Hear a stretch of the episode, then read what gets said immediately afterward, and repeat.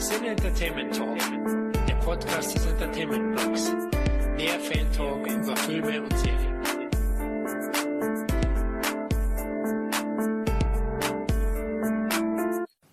Hallo und herzlich willkommen zu einer weiteren Ausgabe des Sin Entertainment Talks. Nachdem wir nun alle Alien Covenant überlebt haben, können wir heute endlich den zweiten Teil unseres großen Alien Franchise Podcasters aufnehmen. Dabei sprechen wir, wie bereits angekündigt, über die zwiespältigen beiden Alien vs. Predator Crossover Filme, den polarisierenden Prometheus und natürlich über den aktuell laufenden Alien Covenant. Die Plauderrunde besteht wieder mal aus demselben Team wie bei Teil 1. Da ist einmal unser, und jetzt sage ich's, liebe Hörer, festes Podcast-Mitglied, der Micha. Hi, guten Abend zusammen. Freue mich dabei zu sein, jetzt auch langfristig. Und äh, ja, ich bin ja später damit dann beauftragt, Covenant äh, in die Diskussion zu werfen. Und das wird, glaube ich, witzig werden. okay. Ja, was läuft bei dir sonst so? Ja, auch das Übliche. Es ist warm draußen. Äh, heute, na wohl, heute ist gar nicht mal so warm. Ich bin froh, weil so kann ich die Fenster schließen, ohne hier einzugehen. Ähm, nö, ansonsten ist alles, äh, alles fresh. Ich kann mich nicht beklagen. Das heißt, wir werden heute keine Special Effects mit äh, Sirenengeräuschen und so Kirchturmglocken.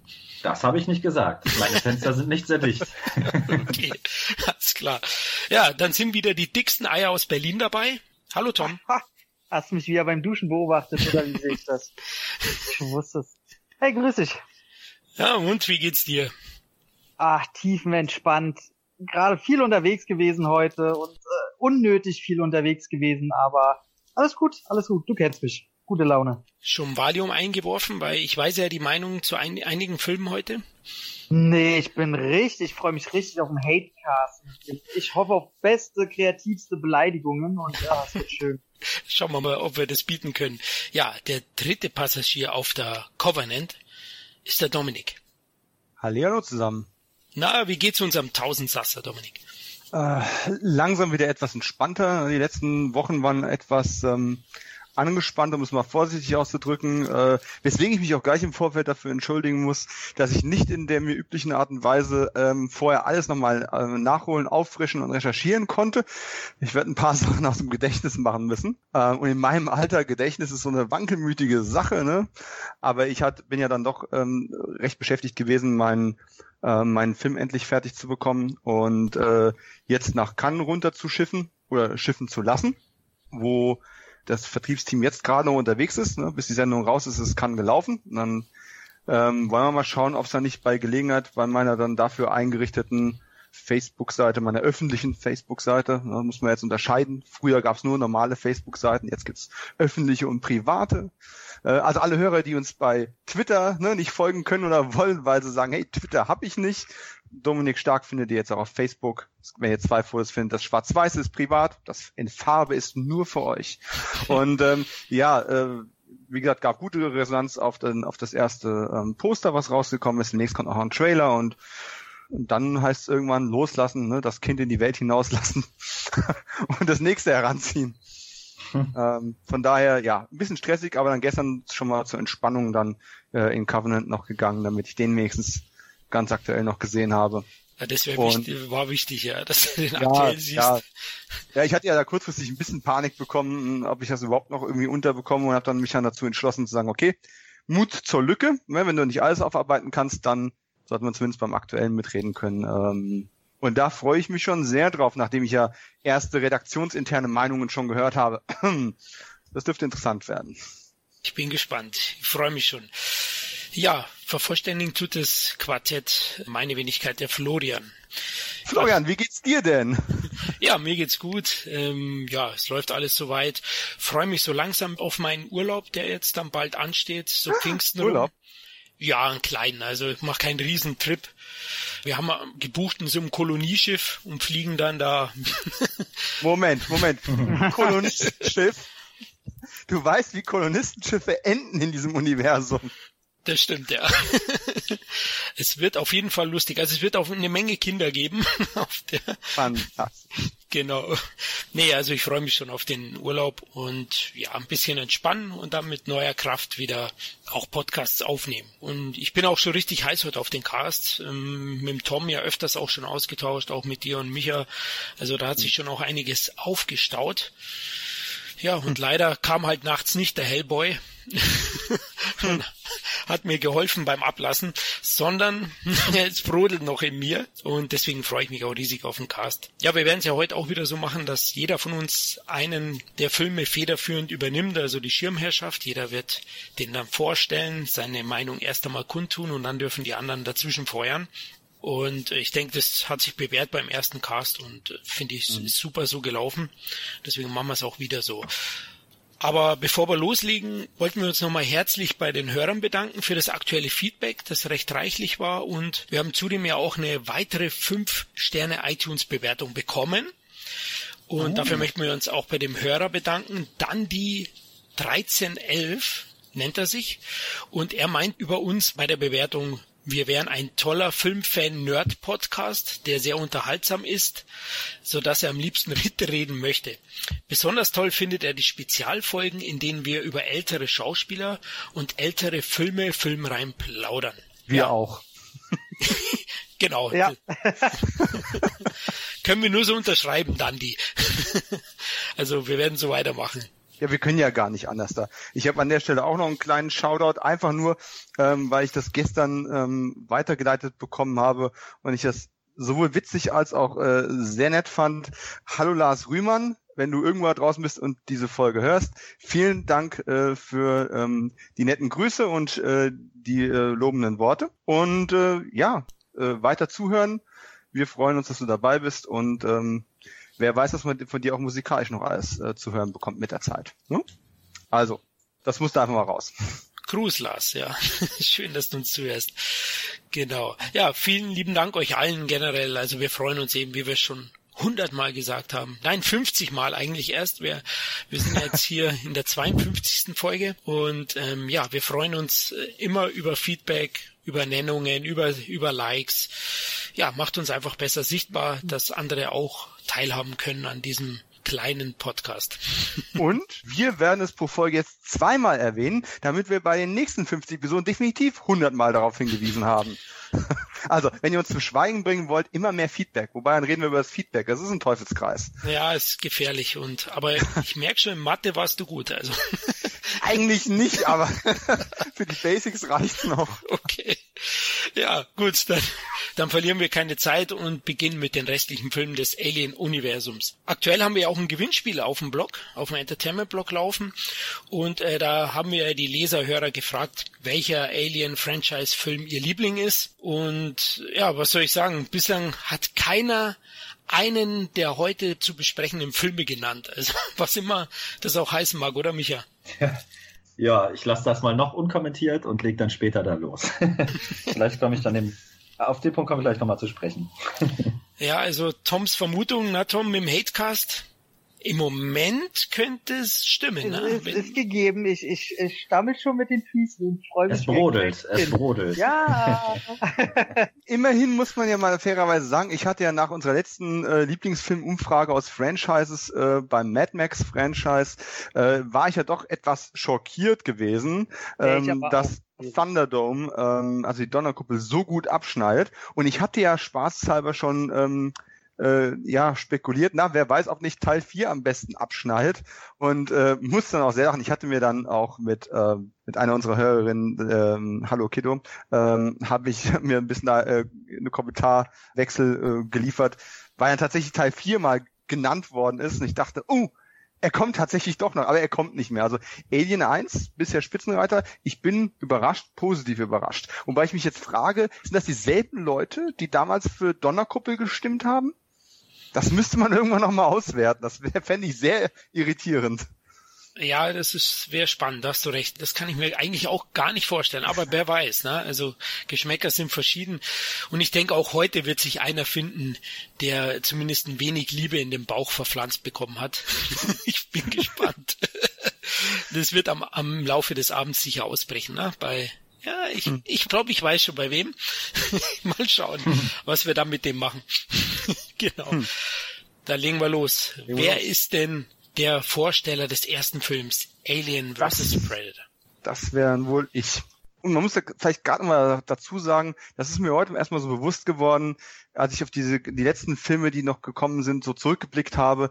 Es ist schon irgendwie kurios, zumindest in meiner persönlichen Wahrnehmung der ersten vier Filme, die kamen raus, sie sind wahrgenommen worden, sie wurden angenommen und verschieden stark als Meisterwerke eingestuft. In irgendeiner Art und Weise. Natürlich, der vierteste ist ein bisschen abgeschlagen, aber jeder hat so seinen Favoriten und jeder Film hat so seine Daseinsberechtigung. In dem Augenblick, wo Sigourney Weaver als Alan Ripley nicht mehr Teil des Franchises war und man nach ein paar Jahren Pause wieder zurückgekommen ist mit neuen ähm, Xenomorphs auf der Leinwand, wurde es auf einmal irgendwie kontrovers, weil jeder der vier Filme, die wir jetzt heute wieder im Angebot haben, ähm, ist ja doch der eine mehr, der andere weniger kritisch aufgenommen worden, sei es nun im Vorfeld oder auch im Rückblick.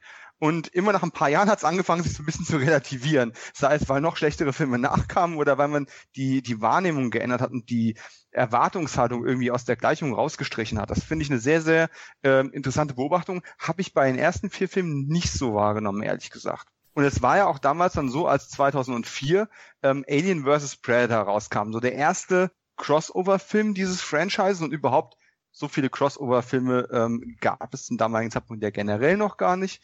Und man hat dann eben zusammengeführt, was irgendwie in Comics, in Fan-Fantasien sowieso schon immer zusammengeführt hat, nämlich eben die 1987 ähm, durch den Film Predator mit Arnold Schwarzenegger von John McTiernan geschaffenen Predatoren und hat die eben auf die Aliens knallen lassen. Erstmals nicht im Weltraum. So, wichtige Änderung Nummer eins. Der Kampf wurde auf der Erde ausgetragen und nicht irgendwo im Weltraum, wo einen keiner schreien hört. Diese Schreie sollten gehört werden, deswegen hat man sie wahrscheinlich auch unterirdisch stattfinden lassen. Aber gut, lassen wir das mal. Paul W.S. Anderson hat den Film gemacht und von vornherein war irgendwie klar gewesen, wenn man einen Film macht, der ähm, Alien vs. Predator oder AVP, wie man ihn abgekürzt hat, heißt, dann wird man etwas bekommen, was vor allem einfährt. Popcorn-Konsum.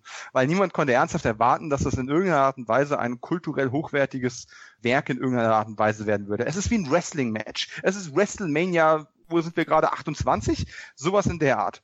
Ein Unterhaltungsfilm, der dadurch bedingt auch leider ein bisschen oberflächlich geblieben ist. Ganz kurz zur Story. Ähm, und übrigens nur zur Einordnung. 1997 war Alien die Wiedergeburt. Ähm, bis 2004 hat es gedauert, bis die äh, Gigaschöpfungen wieder auf die Leinwand gekommen sind. Ist doch ein bisschen Zeit vergangen. Ne? Also es kam ja dann doch nicht direkt irgendein Nachfolger. Rückblickend hätte man den wahrscheinlich vielleicht erwarten sollen. Und jetzt war es dann so, dass man eben ähm, ein, dass man einen, über Satelliten eine unterirdische Pyramide in der Antarktis entdeckt und eine Expedition zusammengestellt wird äh, von einem Mann namens Wayland. Der Name sollte jedem bekannt sein, der die alten Filme gesehen hat.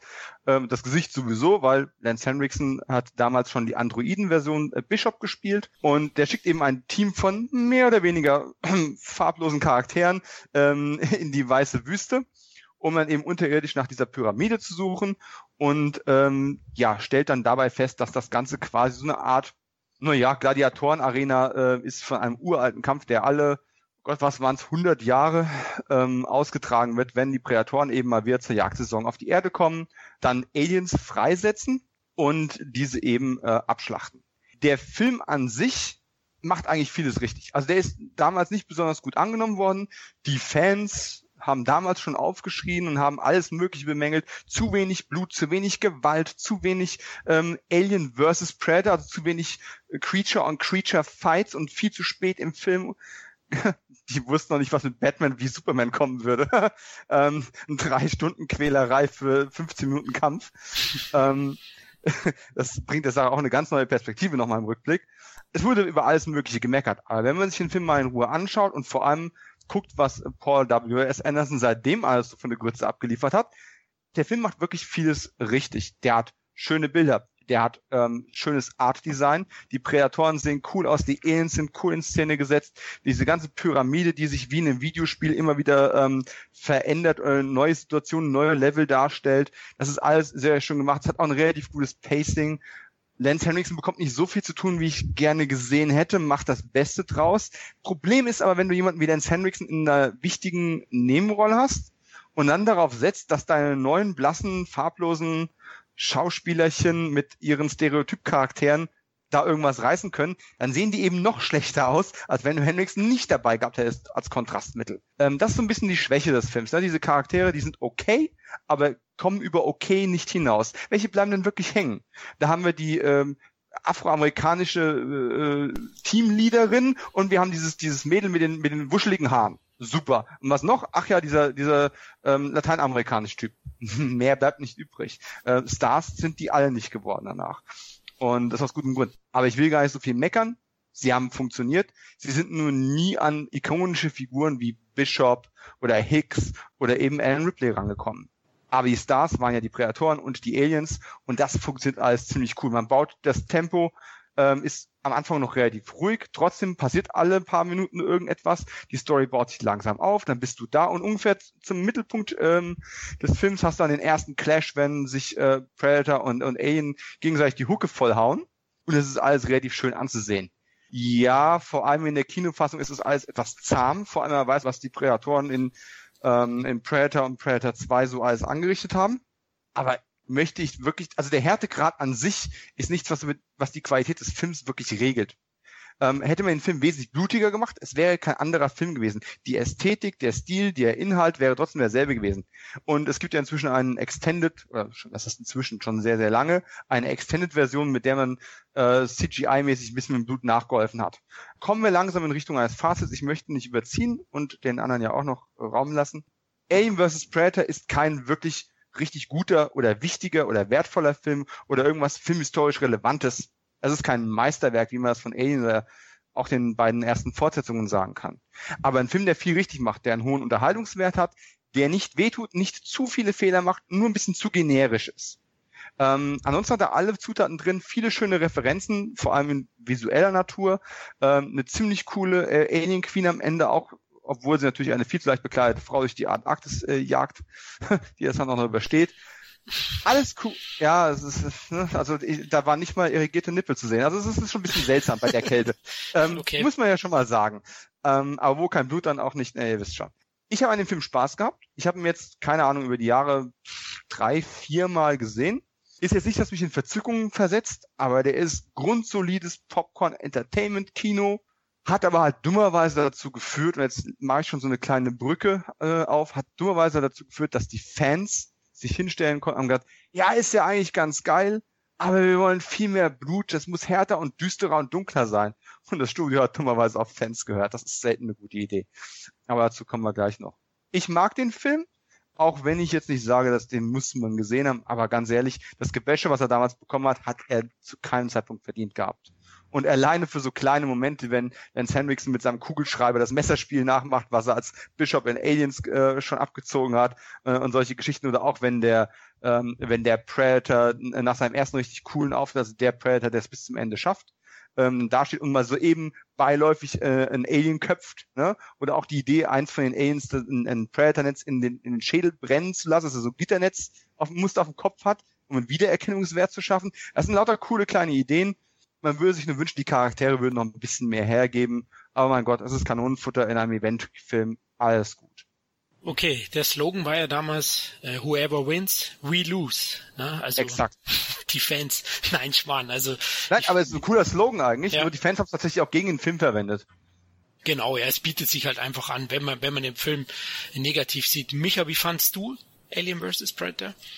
Ich mochte den eigentlich, was mich selber überrascht hat weil ich ja total an den alten Filmen hänge, weil sie eben so ernst sind. Und äh, ja, wenn du einen Film hast wie Alien vs. Predator, dann ist da halt eine gewisse Selbstironie vorprogrammiert. Du kannst da ja keinen, ja, also die beiden zusammenzuführen, ist eine Spaßaktion im Endeffekt.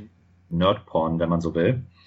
Ähm, und als ich den Kinosaal dann verlassen habe, muss ich sagen, war ich doch mehr als positiv überrascht, weil er mich einfach unterhalten hat, wie so ein typischer 90er Jahre Actionfilm vielleicht oder so. Daran hat es mich ein bisschen erinnert, so ein paar sagen wir mal, nicht allzu tiefgehende Dialoge. Hm. Und ähm, ja, gut, die Figuren geraten halt im Hintergrund, aber der Film heißt ja auch Alien vs. Predator, nicht Alien vs. Predator vs. Human. Und ähm, ja, das hat mich auch bei Fre das hat mich auch bei Freddy vs. Jason nicht gestört. Das war halt irgendwie einfach die Art, die, keine Ahnung, diese ikonischen Figuren aufeinander loszulassen. Zum Glück gibt es ja dann immer noch andere Filme, an denen man den dann messen kann im Nachhinein. Da gab es immer auch schlimmere Projekte. Äh, mir hat vor allen Dingen aber gefallen, vor allen Dingen, wenn man jetzt die aktuelleren zum Franchise gehörenden Filme sich ansieht, ohne jetzt mal zu viel vorwegzunehmen, hat dieser Film meiner Meinung nach viel mehr Fanarbeit geliefert und viel mehr Detailliebe gezeigt als äh, zum Beispiel ähm, ja die beiden aktuelleren äh, Vertreter. Also mir gefiel mir gefiel vor allen Dingen, dass man sich daran gehalten hat, da diese ähm, zum Beispiel die, die Klaustrophobie, die man so ein bisschen aus dem ersten Teil wollte übernehmen, in, der, in dieser aztekischen Pyramide, die ich als Location übrigens ziemlich geil finde. Mhm. Äh, allein dieses Hieroglyphen Getue mit, mit den Xenomorphs da drin, das fand ich eigentlich, und, und die, die Predator, die haben ja dann auch tatsächlich irgendwie was, ja, ich sag jetzt nicht Indogenes, aber irgendwie in die Richtung gehendes und ähm, keine Ahnung, das passte irgendwie. Also da hat man sich auf jeden Fall Gedanken gemacht. Da saß nicht nur einer, der gesagt hat, ach, lass doch mal eben Predator gegen Alien kämpfen. Also die haben sich ja schon ein geiles Setting dafür ausgedacht und das versucht so Gänsefüßchen sinnvoll wie möglich oder so realistisch wie möglich zu erklären, wie die überhaupt aufeinander treffen können. Dazu funktioniert bei mir immer ganz gut diese Eiseskälte als, äh, als äußerer Umstand. Also so ein bisschen das Ding, ein bisschen 30 Days of Night oder wie der hieß. Mhm. Ähm, keine Ahnung, also mich, mich hat der einfach echt gut unterhalten, auch wenn das Ende und, und die Dialoge und der ganze Spaß natürlich jetzt überhaupt kein Meilenstein waren. Aber im Endeffekt habe ich da die Aliens, die, die Xenomorphs, Morphe, was auch immer, ähm, die, die Bananenköppe, äh, die habe ich da ne, so vom, vom Charakter her deutlich besser wiedererkannt als äh, ja in anderen Werken des Franchises, sagen wir mal so. Okay. Ich möchte an der Stelle gerade noch äh, einwerfen, eine Sache, die mir tatsächlich damals negativ aufgestoßen ist, das weiß ich auch, dass ich mich da nach dem Kinobesuch direkt drüber geärgert habe. Inzwischen aber im Kontext auch etwas verraucht ist, ähm, wenn die Eier hochgefahren werden und ähm, ein Teil des Expeditionsteams dann eben von den Facehuggern attackiert wird, dauert es gefühlt zwei Minuten Echtzeit, bis ähm, die quasi die Aliens äh, gebären. Mhm. Diese Inkubationszeit im Verhältnis zu früheren Installationen des Franchises war einfach viel zu kurz, aber hat dem Tempo des Films irgendwie geschuldet. Man musste halt irgendwie zu Pötte kommen und hat sich halt keinen äh, neuen Zyklus oder eine andere Art der Mutation überlegt, sondern hat halt die alte gemacht, nur viel schneller laufen lassen. Äh, ich habe mal irgendwo gelesen, dass man, dass sich das damit gerechtfertigt hat, ähm, dass diese ähm, Facehugger ja zur spontanen Jagd für schnelleres Brüten gezüchtet waren und schon so lange gewartet haben, dass sie hüpfen dürfen und so, und dass es deswegen alles viel schneller oh ging. Ähm, ja, genau. man kann sich auch schön reden. Ne? Letzten Endes ähm, spielt es auch keine wirklich große Rolle. Man kann Kritikpunkte immer finden, wenn man sie sucht, aber hey, ich bin da auch ganz bei Micha, wie gesagt, die, allein das Setting macht schon viel her. Und es war ja wirklich auch, auch da, hat sich jemand wieder was dabei gedacht. Also wie bringt man diese Facehugger dann auch noch aus mhm. den alten Filmen damit rüber und dann hast du da diese Opfergabe. Also diese Pyramide, ich weiß nicht, wahrscheinlich hat irgendeiner mal kurz die Hand gehoben am Tisch, hat gesagt, warum machen wir denn nicht so eine aztekische Pyramide und dann sind alle in Zeitlupe aufgestanden, haben geklatscht wahrscheinlich und dann drei Stunden gebrainstormt und sich danach gefeiert, weiß ich nicht, aber da waren doch ein paar Sachen, die ich wirklich richtig cool fand. War ja von Anderson persönlich, oder? Glaube ich, das Drehbuch, da war er stark beteiligt. Ja. Tom, ja, wie fandst du die Umsetzung des Dark Horse um, Comics? Ähm, gut, es ist ja nicht die Umsetzung des Dark Horse Comics, da hast du ja andere Geschichten bei, aber ähm, ich muss sagen, als ich den das erste Mal gesehen habe, wann kam der nochmal raus, äh, Dominik? 2004. 2004, da war ich 18 da habe ich gedacht, okay, ihr habt jetzt jahrelang die Suche nach einem ordentlichen Drehbuch, die war ja sehr, sehr lang.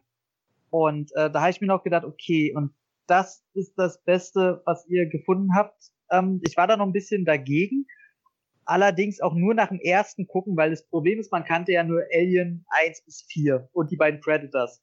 Und die sind jeder für sich, wie du schon meintest, auf seine Art und Weise ein kleines Meisterwerk die sind ernst genommen, die Charaktere sind immer ernst genommen. Und dann kommt sowas wie Alien vs. Predator daher, der sich halt einen Scheiß darum schert, was Besonderes sein zu wollen, sondern einfach nur großen Spaß bieten will und nicht mehr. Aber auch ganz bestimmt nicht weniger. Und damit hatte ich am Anfang noch ein Problem. Gerade weil du meinst, die Charaktere, die sind halt da, die kannst du halt, die sind so austauschbar, außer Lance Hendrickson, die sind halt alle egal. Und das finde ich bis heute sehr, sehr schade. Da haben sie sich sehr viel verbaut. Und ähm, so ein, zwei Sachen stören mich noch extremst. Also die, die Optik der Predators äh, finde ich nicht gelungen. Also die Haut, die ganze, die sieht alles so menschenähnlich aus. Das haben die ja sogar in dem Making-of erwähnt, dass sie die Haut jetzt anders konzipiert haben, damit es Menschen ähnlicher aussieht, damit man besser mit denen mitfühlen kann. Wenn ich sowas schon höre, da kriege ich das Kotzen. Das Predator jagt Menschen und reißt ihm die verdammte Haut ab, fertig aus. So, und da, deswegen kommen wir zu einer Szene, die mich bis heute, ich weiß nicht, so müssen sich Hämorrhoiden anfühlen oder so. Diese Szene, wo der Predator mit der übrig gebliebenen zusammenarbeitet und ihr auch noch so einen Stab bastelt und die in, in Zeitlupe in die Unschärfe zusammen als Team laufen. Da will ich mir diesen Anderson nehmen und ihm die Eier abreißen. Was ist denn das für eine Scheiße? Nee, da kannst du mir jetzt mit nirgends kommen, auch, ihr, auch nicht, dass der Predator mit ihr zusammenarbeiten muss und das alles taktisch ist. Das ist eine brutal beschissene Szene. Umarmen die sich als nächstes, gucken sie sich stopp, stopp, in stopp. die Augen. Schau mir in die Augen, Kleines. Nein, nein. Äh, Ich gebe dir zu 50 Prozent recht. Aber auch nur zu 50 Prozent. Grundsätzlich war die Idee dieses Konzept, der Feind meines Feindes ist mein Freund, umzusetzen, ist eine schöne Idee. Die Präatoren ist ja nicht so, dass sie nicht auch mal im Team arbeiten. Die Predators unter sich tun das auch. Die machen auch Jagdgesellschaften. Haben wir immer wieder gesehen innerhalb der Predator-Reihe. Ich finde das grundsätzlich völlig in Ordnung. Was ich nicht ganz, und ich fand es auch eine ziemlich coole Idee, ähm, einen ausgehöhlten Alienschädel als Schirm zu benutzen, weil der quasi von außen ja die, äh, oder auch von beiden Seiten die Säure nicht durchlässt. Fand ich eine ziemlich coole Idee. Der Stab an sich, äh, nicht ganz so cool. ähm, was ich tatsächlich aber auch nicht gut fand, und ich habe gerade eigentlich die Inszenierung ähm, gelobt, dass die tolle Bilder und Kulissen gefunden haben, dass die Inszenierung von diesem in die Unschärfe in Slow Motion wegrennen Shit, das war nicht gut.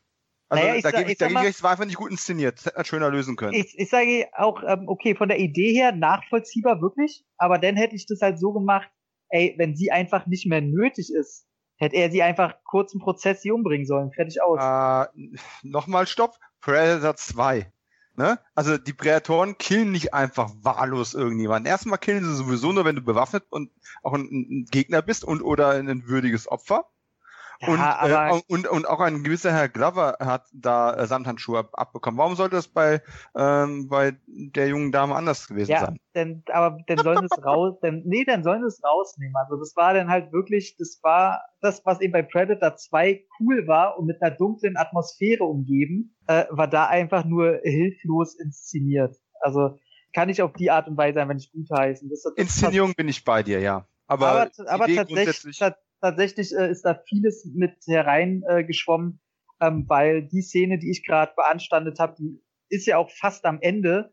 Und ich will sagen, das letzte Viertel von dem Film ist sowieso äh, haltlos scheiße, weil sie aus der coolen Alien Queen machen sie ein dummes CGI-Monster, was null Horror verbreitet. Und das Ganze, da, da ist so viel Unlogik in, der, in dem letzten Viertel, wie du schon meintest, die, die rennen da in der Arktis rum. Da kommen so viele Gedanken und Sachen, die vielleicht im Einzelnen, wo man gesagt hätte, ja, okay, mein Gott. Aber alle diese blöden Fehler kommen halt wirklich, für mich gesehen, irgendwie im letzten Viertel, wo einfach, ah, das hätte man anders alles machen sollen. So. Aber ich finde den trotzdem wahnsinnig unterhaltsam.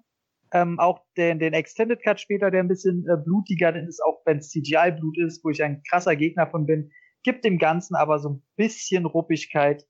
Und äh, da sind viele Ideen bei. Und auch der Fanservice ist hier wahnsinnig gut gehalten. Also ich finde, es ist einer der Vorzeigefilme, wenn es um Fanservice geht. Nie Hm. zu viel, nie zu billig und den, den er denn bietet, trotzdem eingebettet in seine eigene Geschichte. Und das finde ich wahnsinnig gutes Setting. Da muss ich mich ja beipflichten. Also besser hätte man es gar nicht wählen können. Wunderbar. Mit Eis und Schneewelten kriegt man mich auch immer. Predators war mir ein bisschen zu bullig. Ähm, Hm. Aber gut, haben sie mal ein anderes Design probiert, ist nichts, was einen jetzt, äh, sollen ja auch Teeny Predators sein. Ähm, vielleicht sind die da noch ein bisschen bulliger oder so, ist alles okay. Neue Designs für die Waffen, neue Waffen an sich. Ich fand, die Aliens hätten ein bisschen böser und kräftiger sein können, aber gut. Äh, ja, tolle Popcorn-Action. Also hätte viel, viel schlimmer kommen können. Übrigens, gutes Argument mit dem Fan, mit dem Fanservice. Ähm, wenn ich mich recht erinnere, und da könnt ihr mich gerne nochmal korrigieren, äh, war es mit einer der ersten Filme, wo man wirklich auch danach rausgegangen ist und diesen Begriff Fanservice auch gebrauchen konnte. Weil heute ist es ja schon fast Standard. Wir leben ja in einer Zeit, wo äh, dieser Nostalgiebonus in jedem zweiten größeren Film irgendwo mit eingearbeitet wird, schon bewusst. Aber ähm, noch vor zehn plus ein paar Jahre war es ja nicht Standard gewesen. Und, und, und AVP war eigentlich so einer der ersten gewesen, wo ich jetzt bewusst sagen würde, ja, der hat sich darum bemüht, möglichst viele Hommagen und, und, und Fanservice auch einzubauen. Wüsste ich nicht, dass es davor schon groß gegeben hat. Außer mal so einzelne Anspielungen. Klar, äh, in, in Chucky und seine Braut hat man halt auch irgendwie Sachen aus anderen Horror-Franchises in einem Regal gesehen und sowas. Klar, das schon. Aber so richtig massiv über den Film verteilt. Also auf so jeden viel. Fall, auf jeden Fall nicht innerhalb seiner eigenen Reihe. Ja. Also ja, ja, doch, kann man so unterschreiben. Stimmt, ja. Muss ich noch ein bisschen was sagen. Jetzt muss ich noch erst, äh, weil der Tom ja gesagt hat, Dark Horse.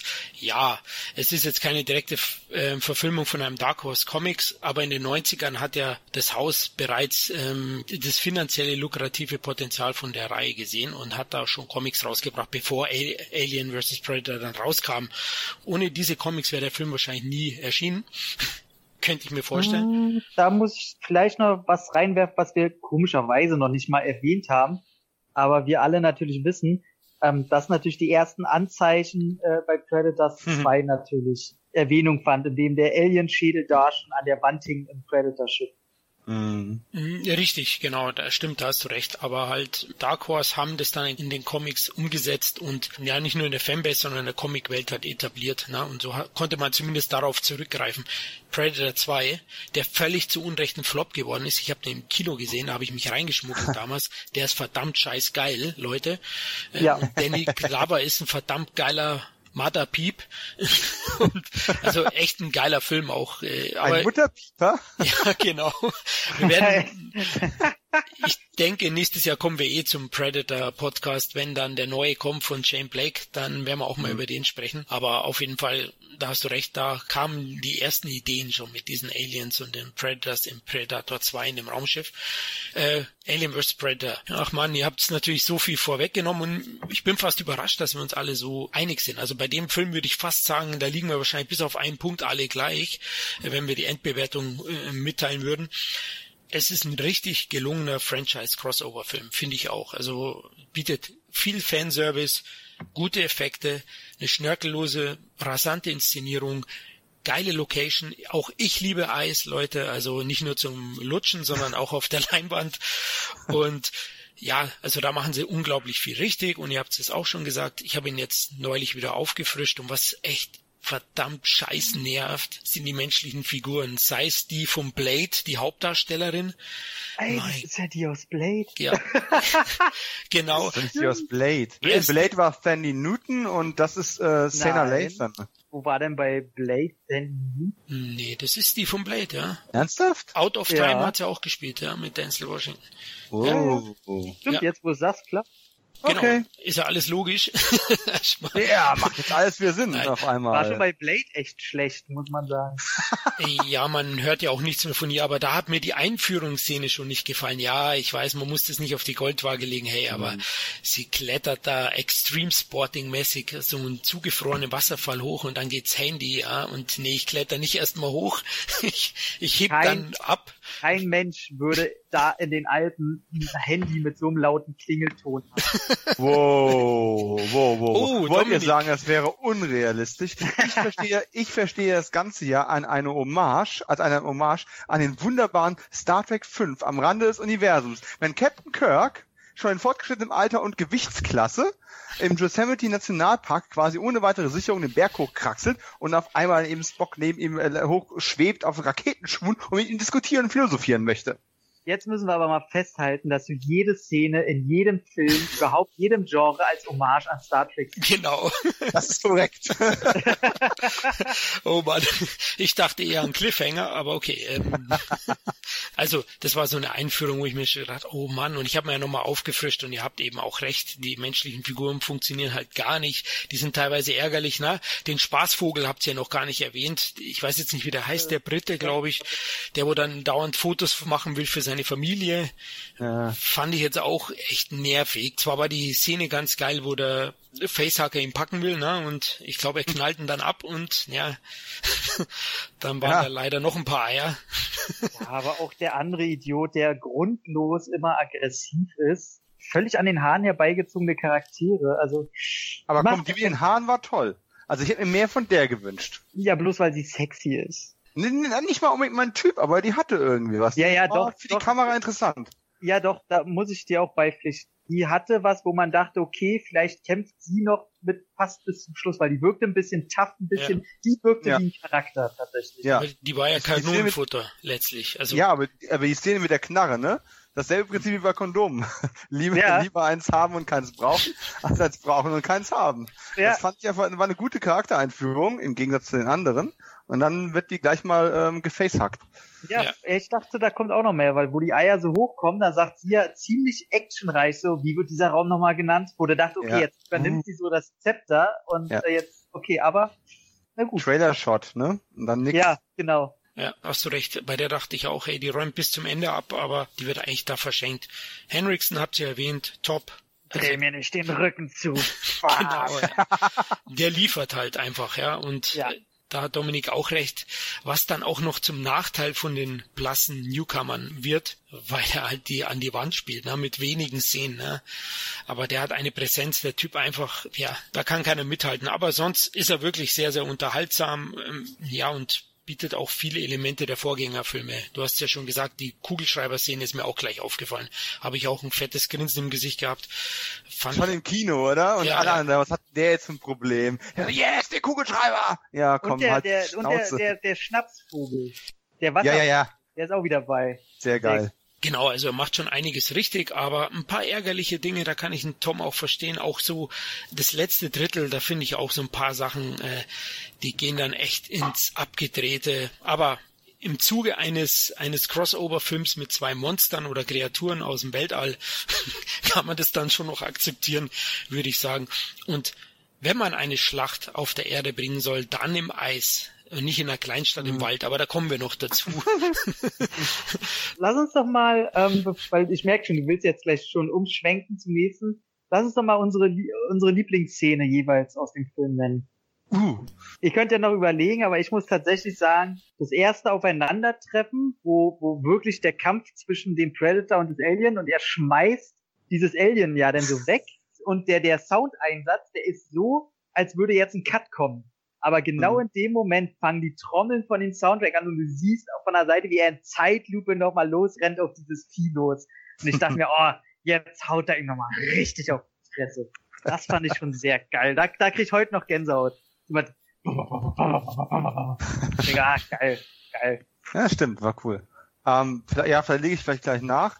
Ähm, hat ein paar Mal gewechselt. Ich fand auch die Todesszene von Hendrickson ganz okay und so.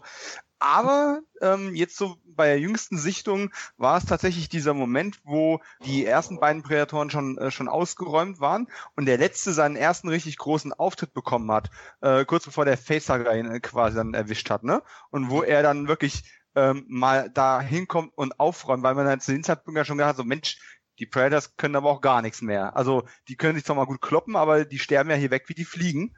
Und ähm, dieser Moment, wenn er wirklich so komplett, so komplett im Vorbeigehen, wo hinten aus dem Dunkeln das Alien von oben runterkommt und er ja. mit dieser beiläufigen Bewegung mal den halben Kopf da abschneidet, das war schon ein ziemlich cooler Auftritt. Das hat mhm. mir sehr, sehr gut gefallen. Kann ich verstehen, vor allem, weil das Alien den längsten Schwanz aller Aliens in allen Filmen hat. der hängt so mega da irgendwo die Steine runter und ich dachte, Alter, was hat denn der da am Hängen?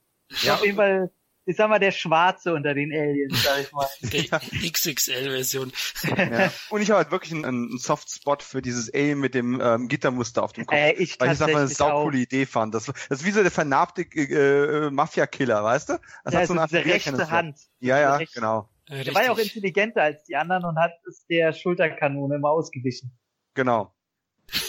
und bei dir, Micha, Lieblingsszene? Ähm, die genannte fand ich eigentlich ganz cool mit dem Alien im Rücken, wo man denkt, oh, okay, jetzt ist der auch gleich weg und dann äh, ja ein Cut und ein Alien weniger. Aber mir gefiel auch die die Einstellung ganz gut, wo sich der Xenomorph äh, über diesen Predator beugt und dann quasi da einmal so durch die Gegend brüllt in diesem Keller, mm. äh, so so im Spotlight. Das hat mich ein bisschen an Jurassic Park erinnert, als der äh, wo war es doch gleich? Der, der Tyrannosaurus. Ähm, genau, wo Ja, genau, wie er da so triumphierend über ihm stand. Das war von der Einstellung her ganz nice. Stimmt. Mhm. Weil er auch noch die Skelettköpfe so untereinander aufgebaut Genau. Ja. Mhm. ja, meine Lieblingsszene ist, ja, Leute, die Alien Queen wo sie wiederbelebt wird. Ich fand das so geil damals im Kino. Da habe ich schon zu Freunden gesagt, da ist sie, da ist sie. Also ich Big war Mama. Big Mama ist ist dabei und ich fand es geil gemacht und wirklich auch im Gegensatz zum späteren Einsatz von der Alien Queen, wie Tom schon gesagt hat, war das noch wirklich unglaublich stimmungsvoll und geil gemacht. Also ist ja aufgehängt, na, festgesurrt in dem Teil und Mhm. äh, legt dann ein paar Eierchen. Fand ich einfach geil. Also das war so eine Szene, die ist mir sofort in Erinnerung geblieben damals und die fand ich so richtig ähm, cool und mir gedacht habe, jetzt da gibt's richtig auf die Mütze. Aber klar, diese, diese Kampfszenen, wo du ja gesagt habt, generell, wenn der, wenn der einzelne Predator dann richtig abräumt, da mit seinen, ja, außerirdischen Wurfsternen sozusagen, also es ist, Oh, die sind cool. das ist alles geil, ja, also da machen Und? sie schon vieles richtig. Und eine Szene, wo ich aber irgendwie nur als Kind so ein richtiges, äh, beim ersten Mal gucken war es bei mir so ein richtiges Fuck yeah! Ganz zum Schluss, wo der Predator den Stab ihr in die Fresse schiebt, oder? Hm. Okay, das war jetzt grammatikalisch unglücklich ausgedrückt, Mhm. aber ähm, wo, wo er nochmal aus, aus von hinten in der Luft sich halb Ja, dreht, ja. den Kampfstab, so, oh, da dachte ich, oh, okay, war zwar mega prollig, passt überhaupt in die Serie, aber scheiße, war geil. Das war so ein John Woo-Moment in Ja, einem Weltraumfilm. Hätte bloß noch die weißen Tauben gefehlt. Stimmt, das war auch ein cooler Move, ja. Und tatsächlich ein Spruch noch, den ich weiß nicht, ob nur ich den so böse finde, weil irgendwie scheint den niemanden aufzufallen, wo die Hauptdarstellerin sagt, okay, nee, ich breche jetzt hier ab, wir hauen alle wieder ab. Und dann Hm. sagt doch ähm, der eine, ihr möchte gern vielleicht Love Interest, wenn er nicht vorher viel früher schon umgebracht worden wäre. Ja, nee, was hätten Sie lieber, wenn wir mit irgendeiner No-Name-Type hier rumkrasieren oder wenn Sie dabei sind und wir eine bessere Chance haben? Und dann kommt doch dieser aus Trainspotting und meint, hey, wenn's hilft, muss ich nochmal mit den äh, Fotos meiner Kinder wedeln. Und da sagt sie, naja, so hübsch sind ihre Kinder nur auch nicht. Und so, was? Was war das gerade für ein böser Spruch? Ich fand den super gemein. Der ist Ja, Vater aber- von Kindern und sie beleidigt einfach mal seine Kinder. So, also warum bleibt's im Endeffekt? Bleibt's im Endeffekt nur, weil sie sich ertragen kann, dass der Zweitbeste das Team anführt, oder was? Ja, ja, genau. Ich dachte, ey, weiß ich nicht. Den fand ich sehr gut, den Spruch. Hattet ihr eigentlich nach dem Film das Bedürfnis auf den zweiten Teil? Nein. Mm, Ah, doch schon. schon. Doch schon, ja. Ich nicht. Ich dachte mir auch wie Micha, ich dachte mir eigentlich, das war jetzt ein toller Fanservice. Der Film hat das Maximum rausgeholt. Würde ich jetzt schon mal auch wieder vorweg nehmen, was man aus dem Crossover-Film machen kann, weil es folgt ja dann trotzdem natürlich 2007, drei Jahre später schon, äh, die Fortsetzung, weil ja Alien vs. Predator sehr erfolgreich war. Ich glaube in den USA 80 Millionen eingespielt, 60 nur gekostet oder ja, nur auch anständig, Ja, aber nur. weltweit lief er sehr gut. Der Videomarkt war ja noch da und dann kam die Fortsetzung. Aber ich hätte auch keine gebraucht. Was heißt Warum? gebraucht? Ähm, man, es war damals schon klar, irgendwie wird es mit dem Franchise weitergehen, weil dafür war er bis dato einfach zu lukrativ gewesen trotz einiger Unkenrufe aus dem Fanbereich ähm, lief ja auch der relativ gut. Ähm, es war klar, es geht irgendwie weiter, aber hätte wirklich jemand damit gerechnet, dass inzwischen mit bald zehn Jahren Abstand auf Alien die Wiedergeburt, wo Sigourney auch nur von richtig fetten Paycheck wieder zurückgekommen ist, hätte da einer an Alien 5 gedacht? Es war doch wahrscheinlich, dass man mit Alien vs. Predator weitermacht, weil Reboots waren da noch nicht ganz so angesagt zu der Zeit. Also es war irgendwie schon klar und ich hatte nicht so das Gefühl, ich sage, hey, AVP war jetzt so scheiße, ich möchte auf gar keinen Fall noch irgendwas davon sehen. Nö, Predators sind cool, Aliens sind furchterregend, wenn es gut gemacht ist, gebt mir ruhig noch einen. Das Schöne ist ja, dass ein Reboot oder ein Remake, das ist ja das Schöne an so Sachen wie Terminator oder Alien, ein Remake ist einfach nicht machbar, weil das Design die Filmreihe ausmachte. Korrekt. So, und Ja. dadurch ähm, kommen eher neue Teile, anstatt dass ein Remake oder ein Reboot kommt. Oder Hast du sehr Prequel, schön ja. gesagt. Ja, ja. Nee, ist so. Ja. Dann lasst uns zu der Fortsetzung kommen, die zwei von uns nicht wollten und zwei schon. Tom, Ja. deine Bühne. Äh, AVP 2 Requiem ähm, hatte ich mich sehr drauf gefreut, aber schon damals kam ich ja in das Alter, wo ich mich dann sehr viel mehr für die Hintergründe der Produktion äh, interessiert habe und schon sehr früh meine Erwartungshaltung sehr runtergeschraubt habe, weil ähm, die Regisseure, das sind die Gebrüder Strauß oder Strauße, je nachdem, wie man es aussprechen mag, Okay. ähm, haben vorher nur, also sind halt Effektmacher, haben zum Beispiel an 300 gearbeitet und so weiter. Und ich bin absolut kein großer Fan davon, wenn man Leute, die noch, noch keinen eigenen Stil entwickeln konnten, einfach da als Neulinge ranlässt. Das ist für mich immer ein Zeichen dafür, dass das Produzentenstudio da die Finger drüber haben will, was nie eine gute Entscheidung ist oder in den seltensten Fällen.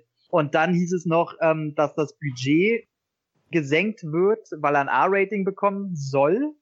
Ist natürlich zweischneidiges Schwert. Auf der einen Seite, yeah, ist brutal. Andere Seite, bei AVP 1 hat man gesehen, der hat seine Fans gehabt und seine Fanbase und insgesamt war Kritiker und Einspiel zufrieden. Es hätte denen eigentlich zeigen müssen, okay, es geht auch ohne R-Rated und ähm, ist nicht zwingend, gerade bei dem Crossover-Projekt, was eigentlich dafür da sein sollte, dass man mal ein bisschen mehr rumspinnen kann, anstatt dass man sich auf die Charakteristika der einzelnen Serien unbedingt festhaken muss. Aber hilft alles nicht. Budget gab es diesmal nur 40 Millionen ist bei so einem Projekt natürlich nicht so viel. Allerdings haben die Regisseure gemeint, da kriegen sie alles mit unter. Ja, dann hieß es, okay, wir lassen es diesmal wirklich auf der Erde spielen, weil was haben die ganzen Fans noch geschrien, außer dass es brutal sein soll? Er soll es mal wirklich auf der Erde spielen. Jeder richtige Fan, der mal mehr als fünf Minuten nachdenkt, ja. weiß, okay, da brauchst echt ein Bilderbuch, perfekten Regisseur, Marke Cameron oder vielleicht wieder Scott vielleicht sogar jemand wie Spielberg, auf jeden Fall jemand, der weiß, wie Filme wirklich funktionieren und darin jahrelang und Jahrzehnte Jahre Erfahrung hat. Vielleicht hätten die es dann hinbekommen, ich wüsste selbst nicht wie, aber das in der Vorstadt spielen zu lassen, nee, klingt von Hause aus schon scheiße. Allein wenn man sich schon vorstellt, es hätte den Film nicht gegeben, man stellt sich vor, okay, Alien Predator in einer, in einer Vorstadt. Da fallen mir sofort Bilder ein von Vergessene Welt Jurassic Park 2, wie der T-Rex uh. aus, aus dem Pool säuft und dem die, das Hundehäuschen aus dem Maul fällt, wo jeder weiß, okay, Dinosaurier, nee, soll einfach nicht sein, es passt schon so, wie es ist. Aber gut, die Hoffnung stirbt jetzt letzt und ich habe mir den dann im Kino angeguckt. Also Story, ganz kurzer Abriss natürlich äh, am Ende von AVP 1, der es jetzt immer noch nicht mitgekriegt hat und der sich vielleicht darüber ärgert, wir spoilern hier jeden Film. Tun wir Aber das? ja, tun wir, ey komm, sonst macht ein Podcast auch keinen Spaß. Ja, werden wir müssen, vor allem bei Covenant und Prometheus. Ja, ähm, demzufolge ähm, Ende von AVP 1, selbst der letzte Predator, der wurde gefacehackt und die letzte Szene ist, dass ein Predallion, wie es jetzt hieß, bei den Dreharbeiten liebevoll Chat genannt. Hilfe! Ähm, das, ja, ja, ist immer damit keine Infos nach draußen hingen. In ja. dem Drehbuch wurde die Person des Predallions immer Chat genannt, damit, falls das Drehbuch geleakt wird, keiner weiß, dass das das Predallion ist. Und es kommt halt aus dem Bauch raus, Ende von Teil 1. Teil 2 fängt genau dort an und äh, geht auch da weiter. Ich rede jetzt vom Extended Cut. Wenn man den zweiten Teil guckt, unbedingt diesen gucken. Der ist anders geschnitten, da sind andere Szenen drinne, macht viel mehr Sinn, macht auch ein bisschen mehr Spaß und ist brutaler. Ähm, killt dann alle Predators und die müssen wieder notlanden auf der Erde. Ein paar äh, äh, Facehugger brechen aus und dann kommt das Chaos und ein Predator wird losgeschickt. In der Extended-Version sieht man da auch mal ganz kurz den Heimatplaneten der Predators. So ziemlich das Highlight. Und ähm, genau, einer wird losgeschickt und soll das Ganze dann retten. Habe ich bis heute nicht verstanden, warum dann nur ein Predator losgeschickt wird. Im Audiokommentar probieren sie es irgendwie zu erklären. Hat für mich keinen Sinn gemacht. Also ich hätte, um, ähm, ich hätte immer gedacht, das ist, der ist verwandt mit dem oder so. Irgendwie. Nee, nee, nee. nee. Ähm, das ist richtig so, so ein, äh, so ein clearer Predallion, die, der hieß ja auch im Drehbuch immer, äh, der, der, hier, der Wolf, wurde benannt nach dem aus Pulp Fiction, weil das ist ja auch der Cleaner hier, hier, so. Harvey Keitel. Und der wird wohl losgeschickt, deswegen, der hat ja auch äh, an seinem Kiefer als oben auch eine Seite von seinem Zahn so weggeätzt und der hat Narben und so. Also der soll schon einer sein, der schon sehr lange und sehr viel mit der Situation zu tun hatte aber so ganz macht das keinen Sinn, warum nur einer losgeschickt wird. Vielleicht gibt's auf dem Heimatplaneten der Predators auch, vielleicht gibt's auch generell einfach nicht so viele Predators, weiß man ja bis heute nicht. Vielleicht haben die nur eine Einwohnerzahl von 50 und äh, die können nicht alle schicken. Wer weiß nicht. Aber ich äh, probiere mir das irgendwie schön zu reden. Jedenfalls wird einer losgeschickt. Mittlerweile gibt's aber Aliens und Predaliens und ja, hört sich noch alles gar nicht so schlimm an. Aber das Hauptproblem ist einfach, und das bleibt's auch, wenn man die Charaktere in AVP 1 schon schlimm fand und austauschbar, also ich sag mal, die im ersten Teil hasste man noch nicht. Im zweiten Teil, oh, das ist, dann hast du da Jugendliche bei, dann hast du da eine Teenie-Scheiße, wo in einer Szene die Kamera auf dem Arsch von so einer Teenie-Maus da verweilt, bis mir zum Fremdschämen die Kotze hochkommt. und ähm, Geschichten, die dich einfach nicht interessieren und du merkst langsam, das Hauptproblem des Films ist, und das ist für mich das große, große, dicke Problem, dass der Film, wo der erste noch Fanservice der perfekten Art lieferte, ist der zweite Teil einfach nur ein arschteurer Fanfilm. Also die haben ja sogar, und damit brüsten sie sich sogar bei allen Extras, dass sie die Original-Sounds aus Alien 2 verwendet haben. Dass hm. die, die Originalkostüme, die Originallichter und weiß weiß ich, immer das Original aus den und den Film. Ja, scheiße, ey, mach doch mal was eigenes. Und, und genau das ist das Problem. Alles, was so eigenes in dem Film vorkommt, ist dann halt auch nicht doll. Das Predalien kann man sich drüber streiten als neue Figur.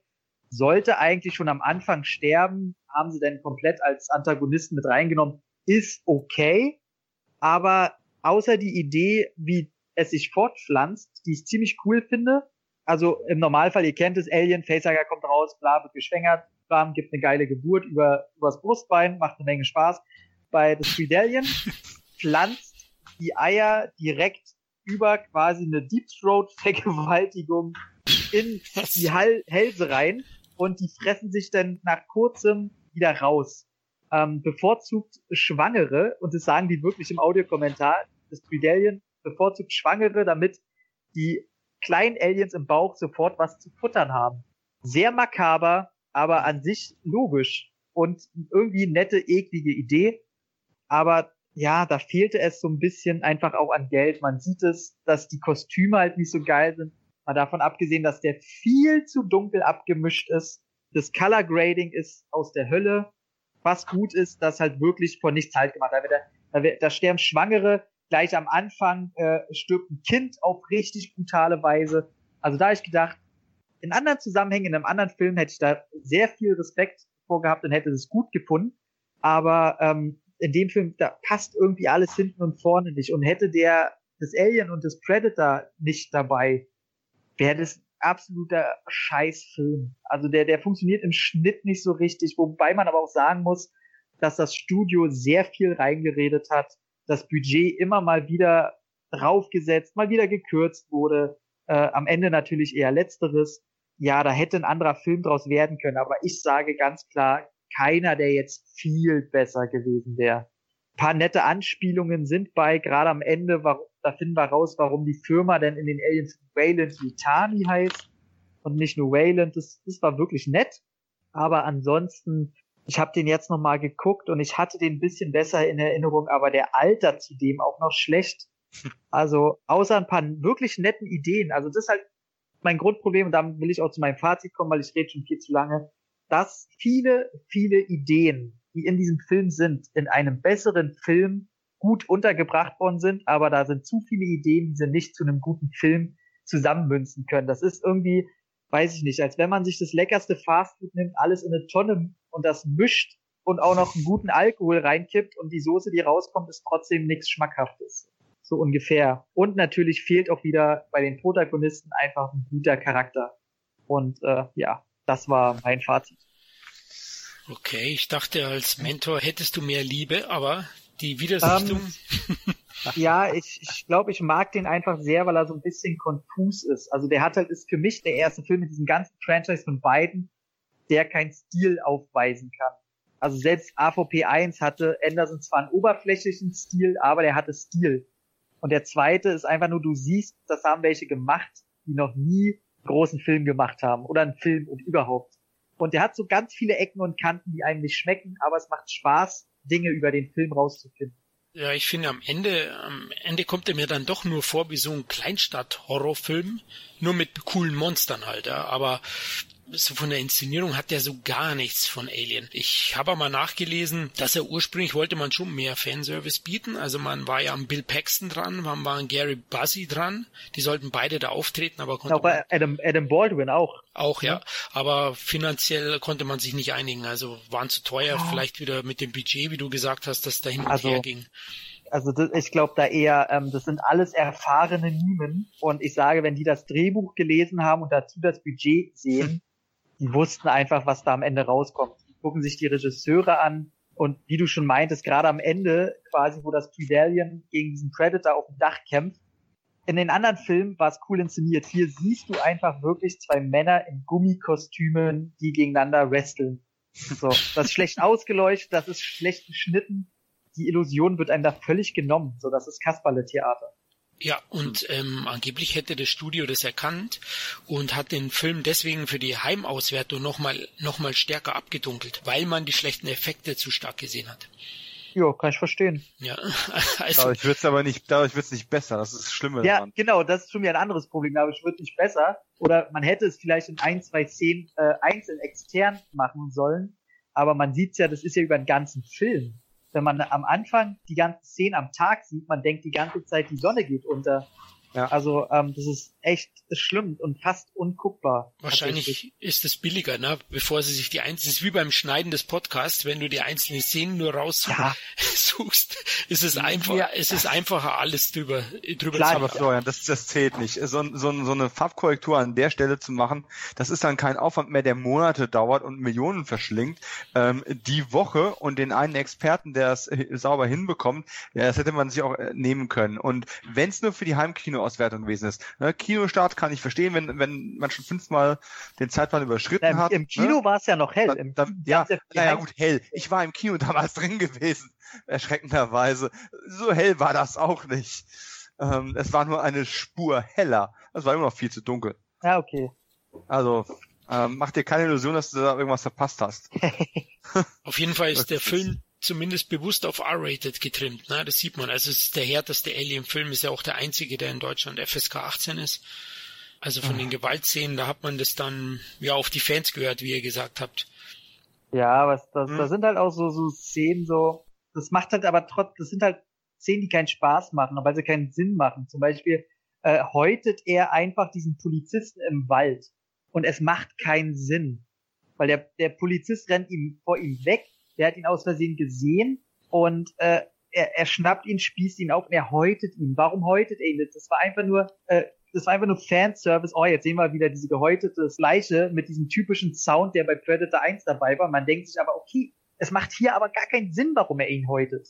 Ja, das ist eine, die Charakteristik vom, vom Predator auch in den vorherigen Filmen. Das, die Szene ist mir auch aufgefallen, habe ich mir gedacht, warum macht er das jetzt?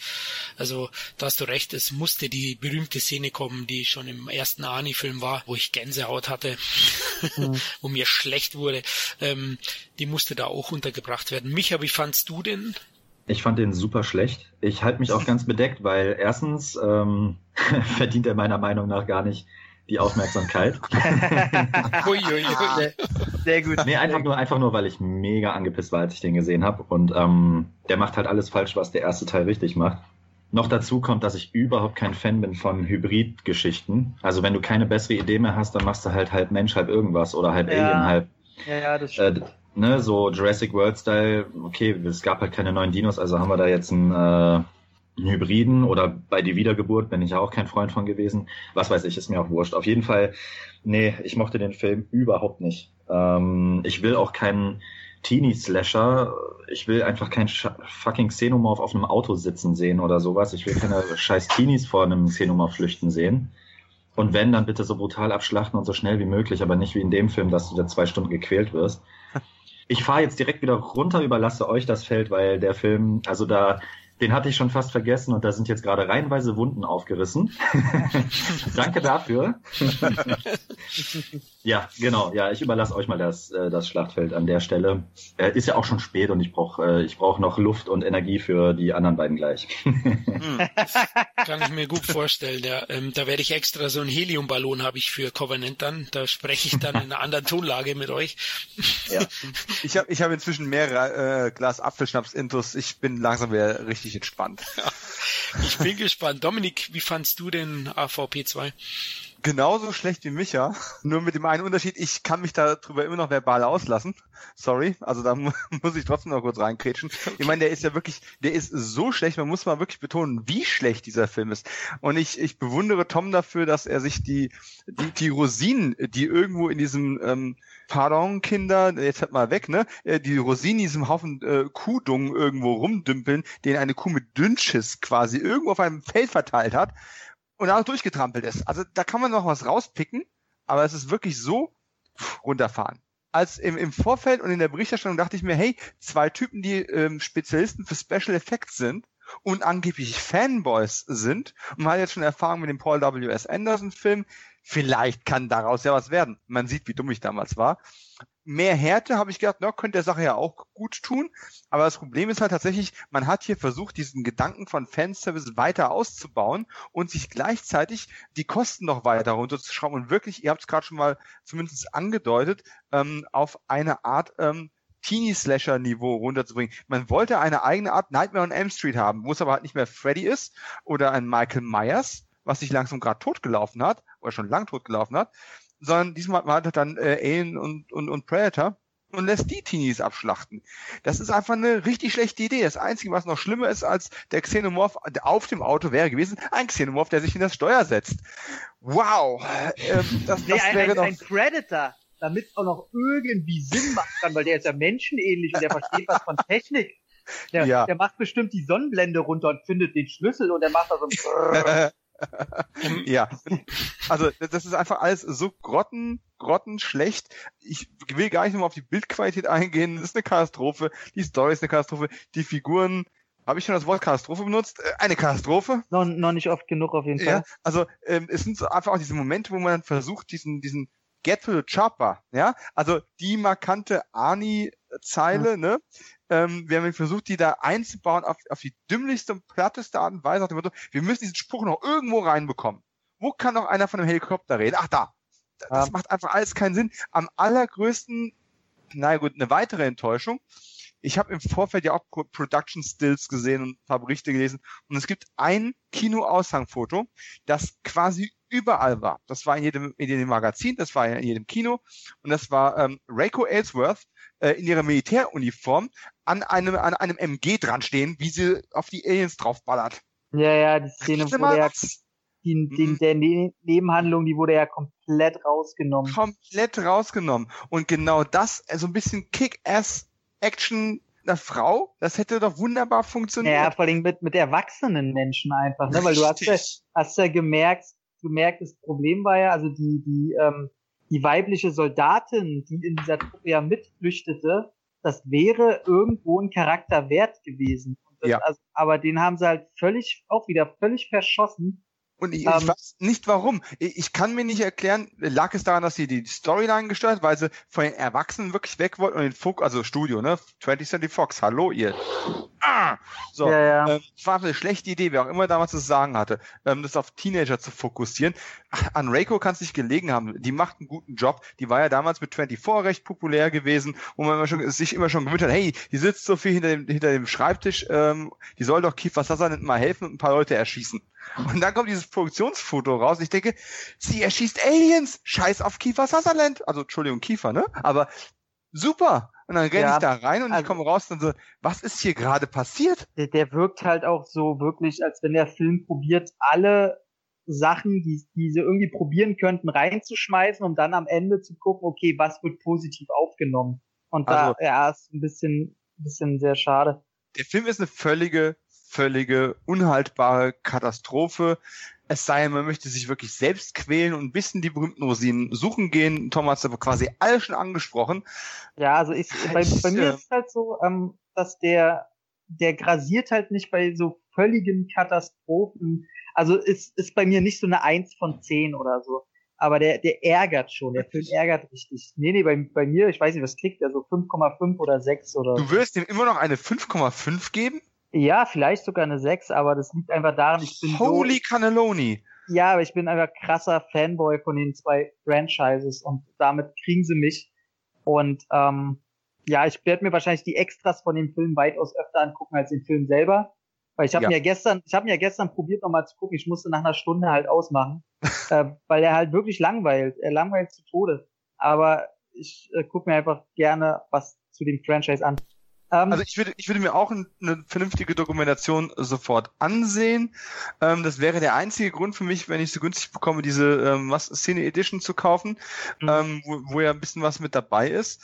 Ähm, aber einfach nur mit dem Kopfschütteln auf dem Sofa zu sitzen und den Fernseher anzubrüllen, Ja. weil wenn die Leute da sitzen in völliger Verklärung der Realität und erklären, was sie da gerade für ein Meisterwerk erschaffen. Du, ey, ich habe mir Wow. gestern ein Making-of reingepfiffen und das Schlimme ist ja, da sind ja wirklich wieder alle dabei, also die seit Alien 2 dabei sind.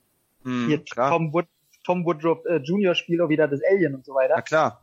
Und ähm, du kriegst richtig mit, das, das erste Making-of geht 15 Minuten und die, die reden nicht über, über äh, die, die, die Filme und wie die entstanden sind, sondern du merkst richtig, wie die einfach nur drumherum reden. So, ja, wir haben ja alle viel Spaß und ja, und wir machen hier wieder einen Alien-Film und freuen uns total. Und es geht 15 Minuten vorbei und du kriegst mit, okay, die haben gerade mir nicht eine Sache geklärt, was irgendwie bei der Pre-Production abging oder so. Ja. Also ich glaube, die wissen schon, dass das alles nicht so geil war. Aber lass uns doch mal, wir haben noch gar nicht, haben wir, hat Flo schon gesagt, wie er den fand? Nein, ich- noch nicht. Aber ich Oh. wollte gerade sagen, also da hatte der Micha und ich wohl doch das bessere Gespür, um uns mal wieder hervorzuheben gegen euch beiden. Es ist ja wie beim Tag-Team. Ähm, Wir wollten ja keine Fortsetzung und es wurde bestätigt. Ich muss ganz ehrlich sagen, ich weiß nicht, hat man den Studiobossen ins Gehirn geschissen? Eine Teenie-Soap mit Alien. Verdammt nochmal, wer greenlightet so einen Scheißdreck? Also wirklich wahr, also ich kann es mir nicht vorstellen, auch da muss ich Micha auch recht geben. Das Predalien, also ehrlich gesagt, wo ich es jetzt nochmal angeschaut habe, so ein uncooles Scheißdreck. Also mir hat's ja echt überhaupt nicht gefallen. Das, das hätte ich mal schön weggelassen. Das ist ja als Gag im ersten Teil ganz nett, aber ich hätte das einfach gleich draufgehen lassen sollen, wie es das Studio ursprünglich wollte. Aber die Strauß-Brüder haben sich durchgesetzt, dass das Alien ganz toll wäre. Und dann hat man das so durchgezogen. Also nicht immer ähm, muss das Studio falsch liegen. also ich hätte es mir gewünscht, dass das nicht dabei ist. Und die Figuren, ihr habt wieder recht. Das Problem hatte der erste auch schon so ein bisschen, dass man keine wirkliche Identifikationsfigur hat, ist nur hier noch alles tausendmal schlimmer. Der Predator ist eigentlich für mich so die Identifikationsfigur, wie für euch wahrscheinlich auch. Und das ging noch so ein bisschen, aber die Aneinanderreihung der Szenen, die ist auch sehr, sehr merkwürdig. Also da merkt man, da ist irgendwas in der Produktion auch nicht glatt gelaufen. Ich muss aber sagen, ich habe den EC-Cut nicht gesehen, sondern nur die Kinofassung. Ich habe den jetzt nicht auftreiben können so schnell. Ich weiß nicht, wie viel der den Film noch besser macht. 0,25 Punkte. Okay, also auch nur ein bisschen.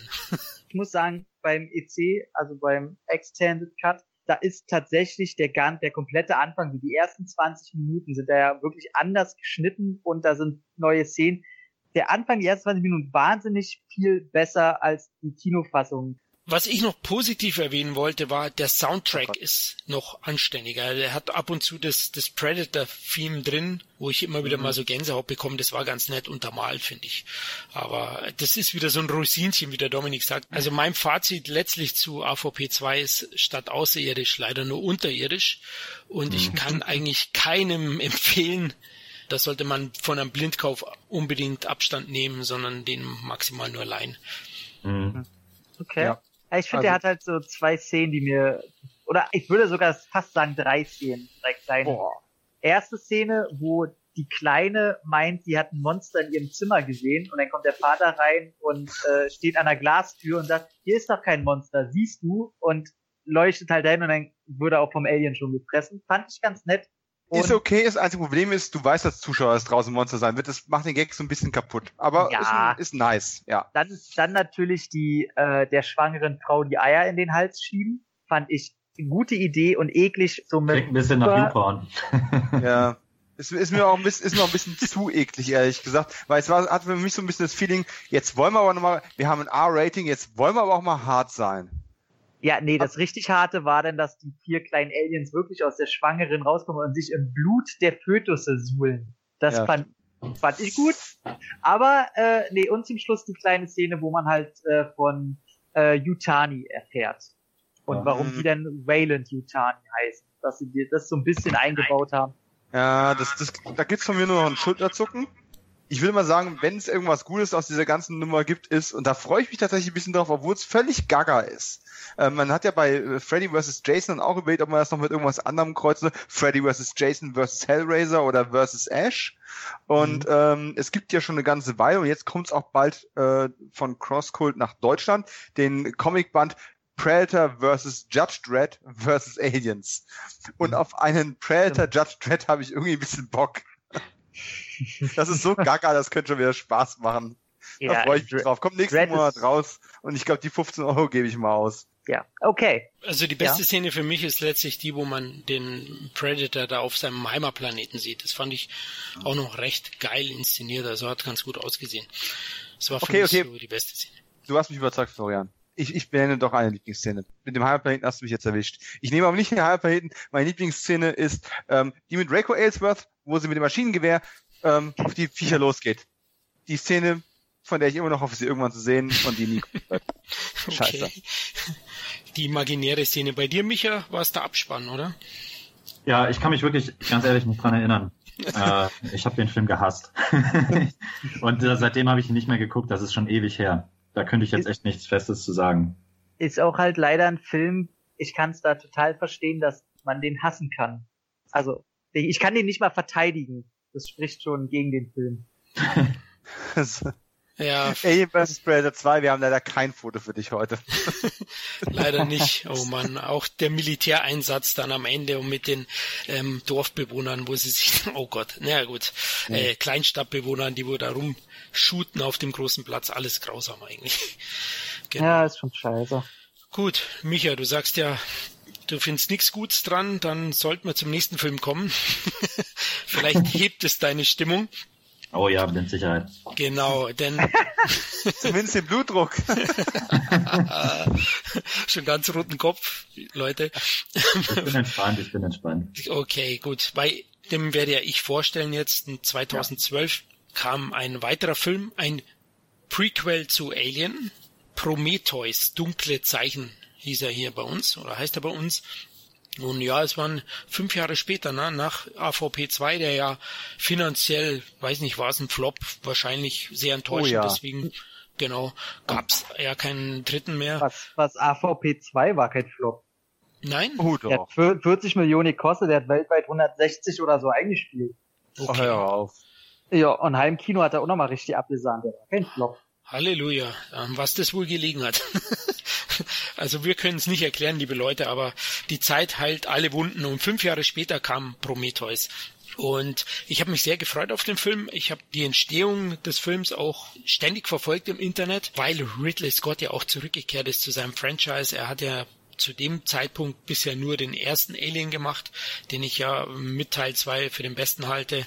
Und ähm, da dachte ich mir auch, wenn Scott zurückkehrt, dann muss es auch was Gutes sein. Und ich finde ja die Grundidee, jetzt kurz zum Inhalt, also so ein Archäologenpärchen, Elizabeth Shaw und Charlie Holloway, die finden ja in mehreren verschiedenen Höhlen auf der Erde bei unterschiedlichsten Kulturen so eine Abbildung einer Sternenkonstellation, ich nenne es jetzt mal so, und anhand dessen ja haben sie dann eine Sternenkarte und sie vermuten ja, weil es aus den verschiedensten Kulturen ist und es so von den Bildern her ausschaut, als ob die, die jeweiligen Völker, die also anbeten, Gott ähnlich, denken sie, dass äh, die Karte zum ursprünglichen Schöpfer der Menschheit führt. Ich hoffe, ich habe das jetzt einigermaßen äh, gut erklärt. Prometheus ist schon sehr vielschichtig und tiefgehend in der Richtung. ja, er ist nicht ganz so äh, vielschichtig, wie man vielleicht auf den ersten Punkt denkt. Aber der Film wirft natürlich dann auch die Fragen auf, woher kommen wir? Äh, wurden wir von Gott erschaffen und solche Geschichten und die Evolutionsgeschichte. Das fand ich halt so vom Grundsatz schon mal sehr interessant am Prometheus, finde ich auch die stärkste Stelle. Da ist es eben so, dass ein, ein, paar Jahre später ein Raumschiff zu diesem Punkt fliegt, den sie da äh, entdeckt haben, um die Schöpfer der Menschheit zu finden sozusagen. Jetzt muss ich gleich mal vorwegnehmen, also die Aliens sind hier letzten Endes nur Randnotiz. Es geht final um die Konstrukteure aus dem ersten Teil, die man ja nicht wirklich, glaube ich, gesehen hat. Na, man hat nur den einen sitzen sehen. Um die geht's und das fand ich auch unglaublich interessant.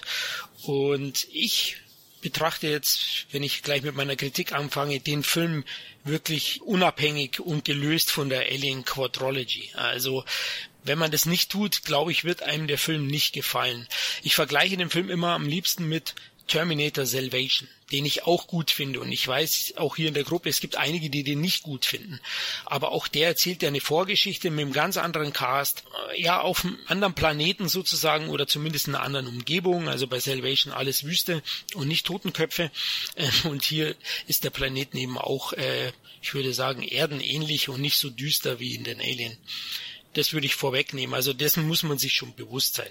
Aber ich finde halt eben diese Ansätze mit der Schöpfung sehr, sehr interessant und ich finde, der Film ist dadurch auch eigenständig. Also ich betrachte ihn eben nicht wie Alien, sondern ich betrachte ihn als Vorgeschichte, die nur grob dran anschließt. Was ich auch sehr gut finde an dem Film ist, er vermeidet bewusst platte Reminiszenzen an die vorherigen Filme. Es gibt keine Chestbuster-Szene in dem Film. Und ich habe es jetzt bei der Wiedersichtung gesehen. Ne? Es gibt einen der Herren, die dann infiziert werden äh, an der Rampe.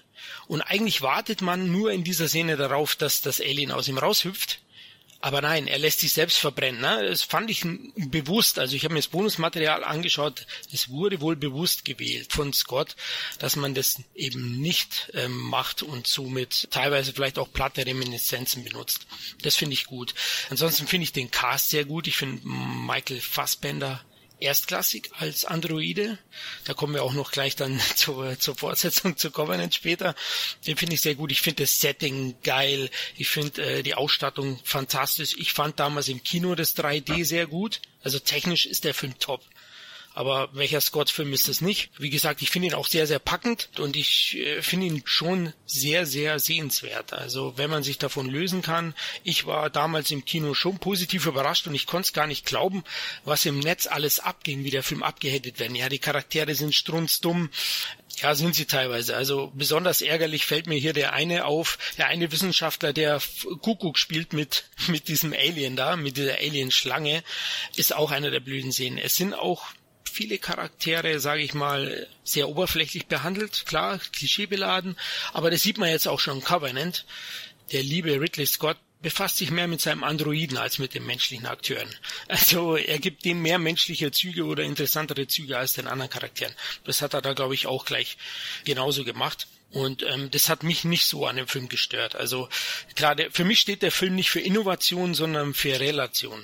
Ansonsten kann ich eigentlich nicht viel Schlechtes sagen. Er hat eine echt bedrohliche Atmosphäre, einige für mich interessante Story-Aspekte, gut gemachte Schockeffekte und ja auch einen guten Cast letztlich, auch wenn nicht alle überzeugen, aber ich finde die Rapace jetzt oder wie sie heißt, Naomi, ähm, nicht wirklich schwach. Also die spielt auch gut. Idris Elba finde ich immer geil, auch wenn er da jetzt keine große Rolle hat.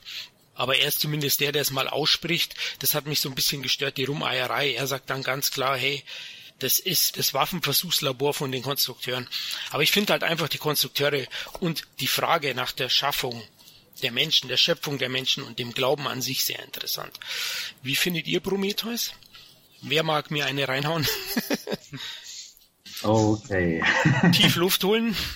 uh, okay, fangen wir mal, fangen wir mal mit den guten Sachen an oder beziehungsweise ich stimme, ich stimme zu. Optisch ist Prometheus äh, tatsächlich verdammt gut wenn man sich nämlich, also ich habe wirklich auch versucht, ich habe ja als großer Alien-Fan mich jahrelang auf diesen Film gefreut und wusste dementsprechend auch, dass es im Prinzip kein Alien-Film wird, sondern eben eine für sich stehende Geschichte, wie ähm, Ridley Scott ja damals auch angedroht hat.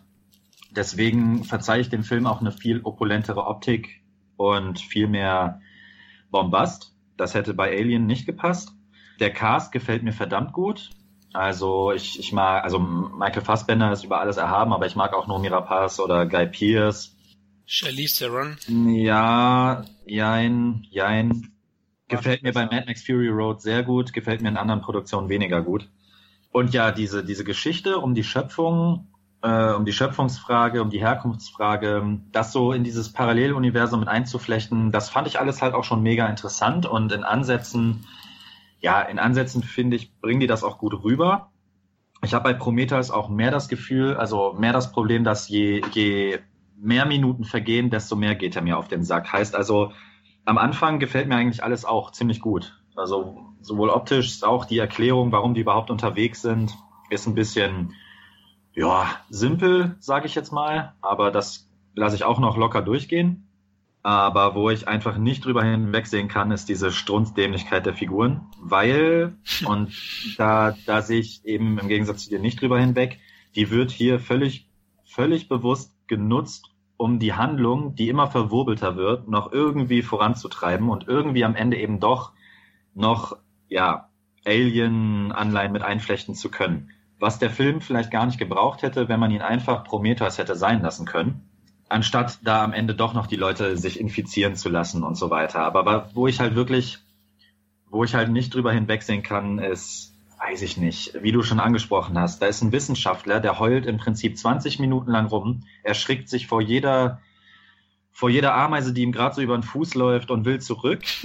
Und dann steht da vor ihm eine Cobra, die ihm ja quasi so ein Cobra-artiges Vieh, was ihm quasi entgegenruft, ich kill dich gleich und er, der wird die am liebsten besteigen. Also ich weiß nicht, das war der erste Moment, wo ich dachte, wow, okay, das hätte jetzt nicht unbedingt sein müssen.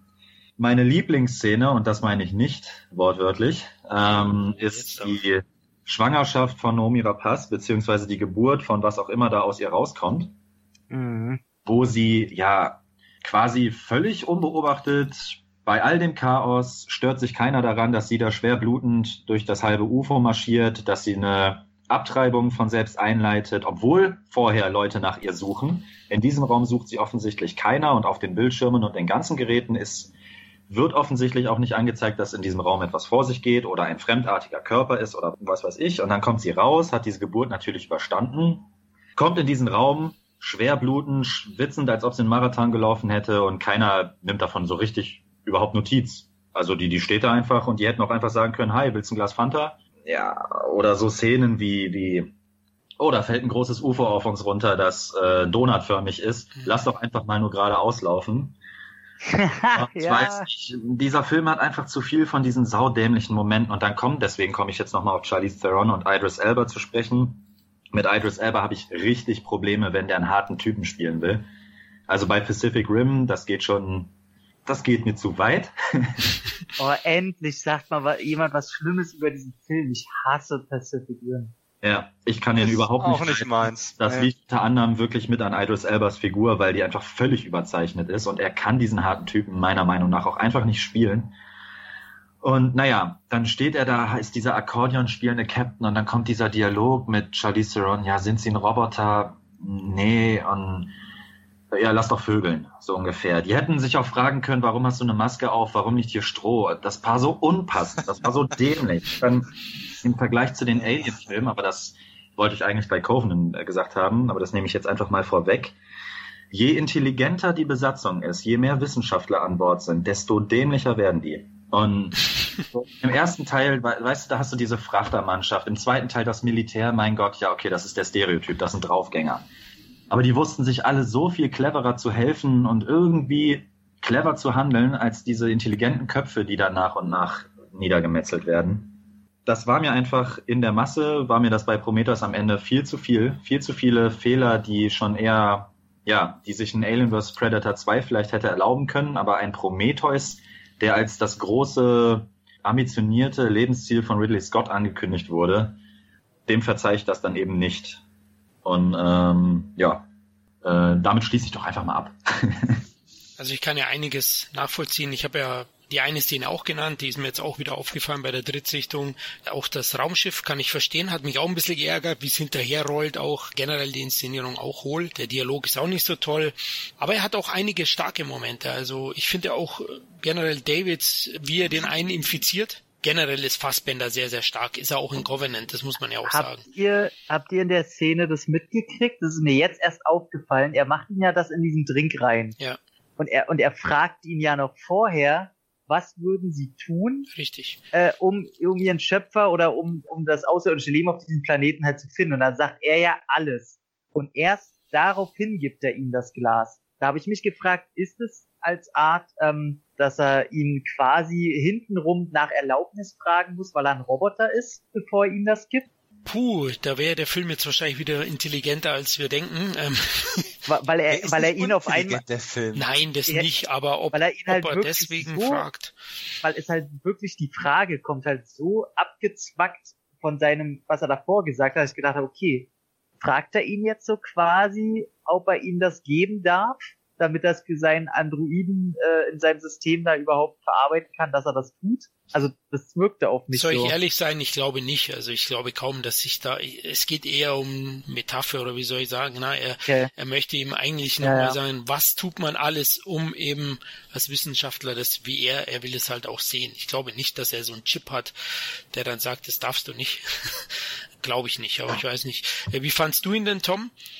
Also ich habe ihn ja jetzt zum, ich weiß gar nicht, entweder dritten oder vierten Mal gesehen und war ja davor nie begeistert und äh, habe jetzt äh, durch Covenant ihn mir nochmal angeguckt und muss sagen, ich habe dem Film ein bisschen Unrecht getan. Also die blöden Entscheidungen der Akteure sind gar nicht so mannigfaltig.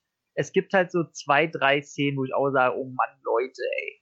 Oder wo die halt sehr stereotyp eingefangen werden. Gleich von Anfang an auch der Typ, der der nur Steine sammelt da, der mit seinem Iro und seinen Tätowierungen da, der Desmond Harrington dürfte das sein. Nee, ähm, Sean Harris heißt er, glaube ich. Ja. Oh, die beiden verwechsel ich jedes Mal. ähm, und auf jeden Fall, ich dachte auch immer so, ey, die Erde schickt die intelligentesten Doktoren und Professoren da hoch, aber dem ist ja gar nicht so. Also die wurden ja von, von Wayland da hochgeschickt und das ist ja alles so ein bisschen geheim. Und ich kann mir schon vorstellen, oder so rede ich es mir auf jeden Fall schön, dass der halt eher schon so zwielichtige Charaktere rangeholt hat, die sich darüber, dafür überhaupt geistern können und Hauptsache Geld verdienen und so.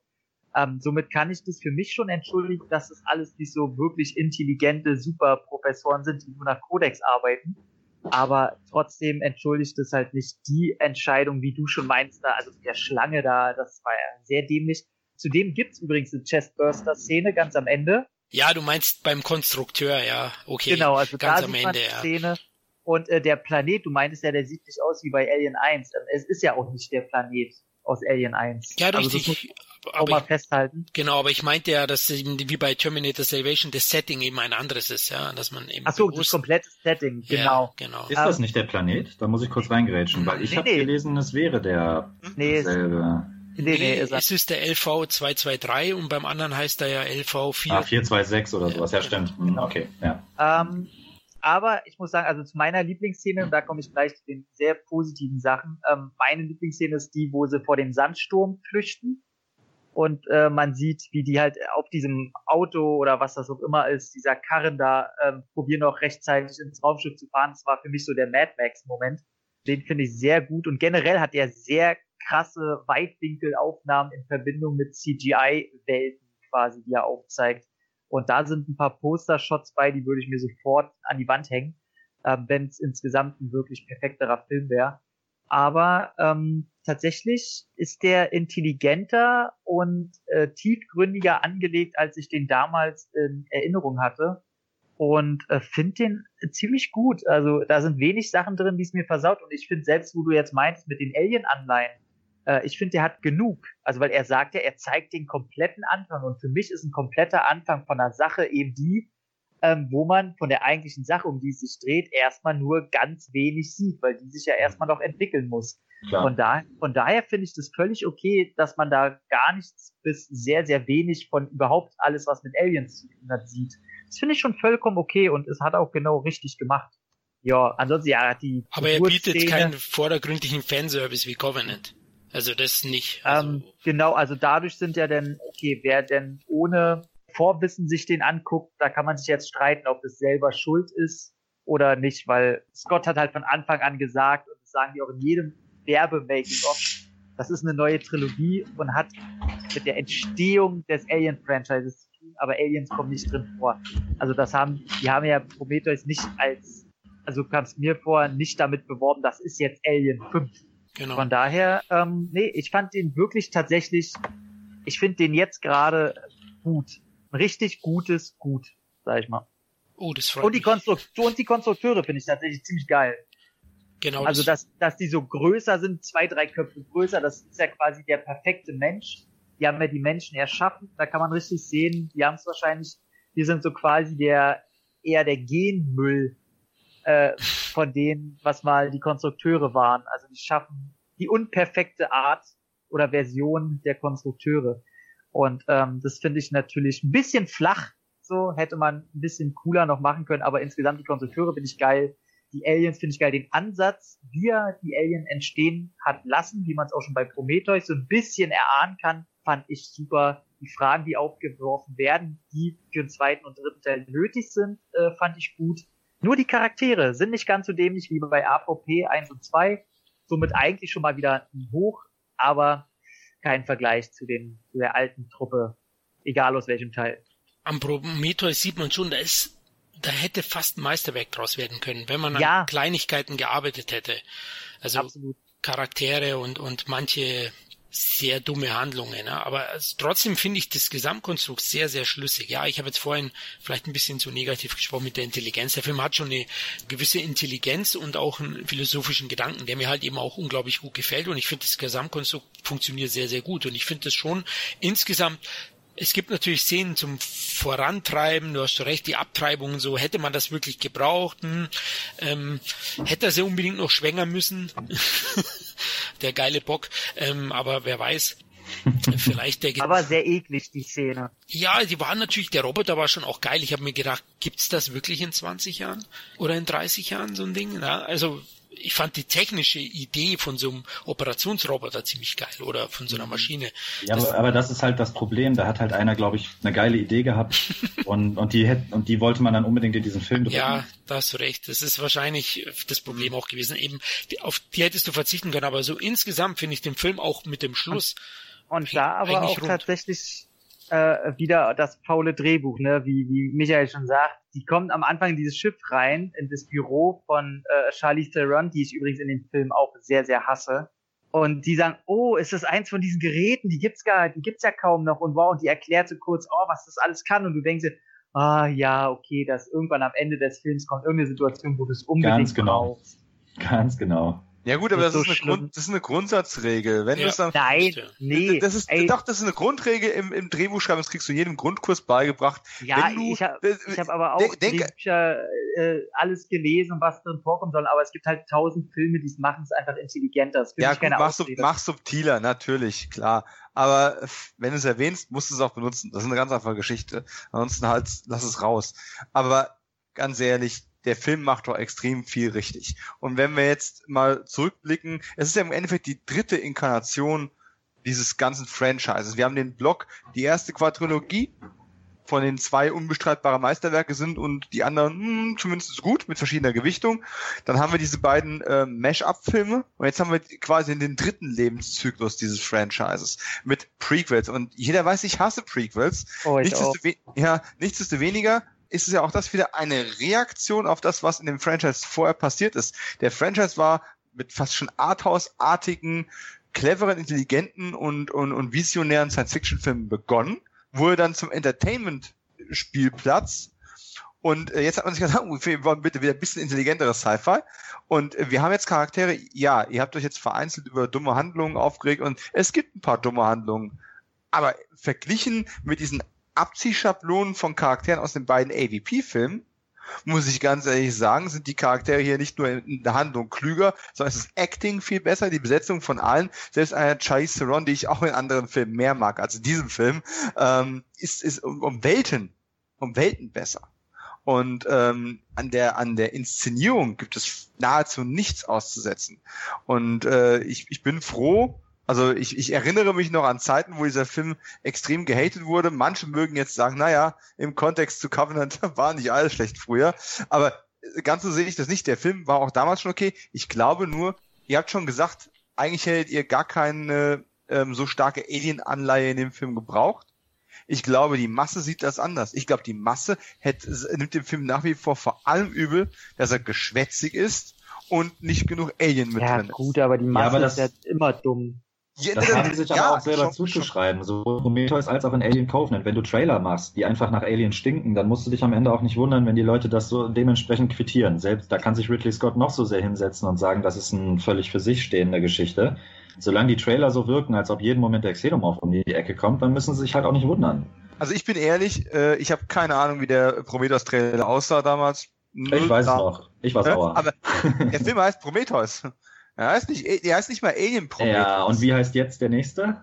Ne? Der, der, heißt, dann schon Covenant. Alien Covenant, obwohl er eigentlich die Geschichte von Prometheus weitererzählt. Also, ja. ich erinnere ja. mich an, ich erinnere mich an so ein Zitat von Ridley Scott. Der hat nämlich mal gesagt, als er das verteidigen wollte, da hat er mal gesagt, ein, ein Konzert der Rolling Stones funktioniert auch nicht ohne Sympathy, uh, Sympathy for the Devil. Mhm. Und das ist in sich schon so inkonsequent. ja? Nee, es ist schon, es ist schon richtig. Da dachte ich mir halt auch, ein Cover von Sympathy for the Devil ist nun mal auch nicht so gut wie das Original. Also, mh, hm, weiß nicht. Lass es uns beim nächsten Karaoke-Abend mal versuchen. Ja, gerne. Die Coverversion von Sympathy oh, nicht hinbekommen. Ich, ich will noch einen Hassmoment bei Prometheus. Also ich will den nicht schlecht machen, ich finde ja Prometheus gut, aber ein Hassmoment heißt doch, der wird hier nicht aufgeführt der Star Wars Moment. Ich habe ihn gehasst, wo Charlize Theron vor, vor ihm kniet, ihr wisst schon vor wem, oder denn, ja, ich habe verstanden. Vater. Ja, ja, äh, bedeutungsschwangere Pause. Vater. Ich so, boah, ich mach diesen Film gleich aus, ey. Und das hat halt echt auch keiner kommen sehen. Ne? Nein, Also natürlich nicht, überhaupt, gar, überhaupt nicht. gar keiner. Gar keiner. Also, Mann, ey. Ähm, ich, ich, ich fasse mich bei dem Film kurz, weil ich, ich habe mich am Anfang schon entschuldigt. Ich konnte nicht nochmal auffrischen, deswegen gehe ich nicht so sehr in die Tiefe. Grundsätzlich möchte ich aber festhalten, ich mag den Film, ich mag die Ja. Neuausrichtung, ich mag es, dass das, ähm, viele haben auch kritisiert, äh, ja, ich möchte gar nicht wissen, wie die ganze Xenomorphe herkommen, interessiert mich nicht. Alien sind das unbekannte, düstere Böse man entmystifiziert das Ganze.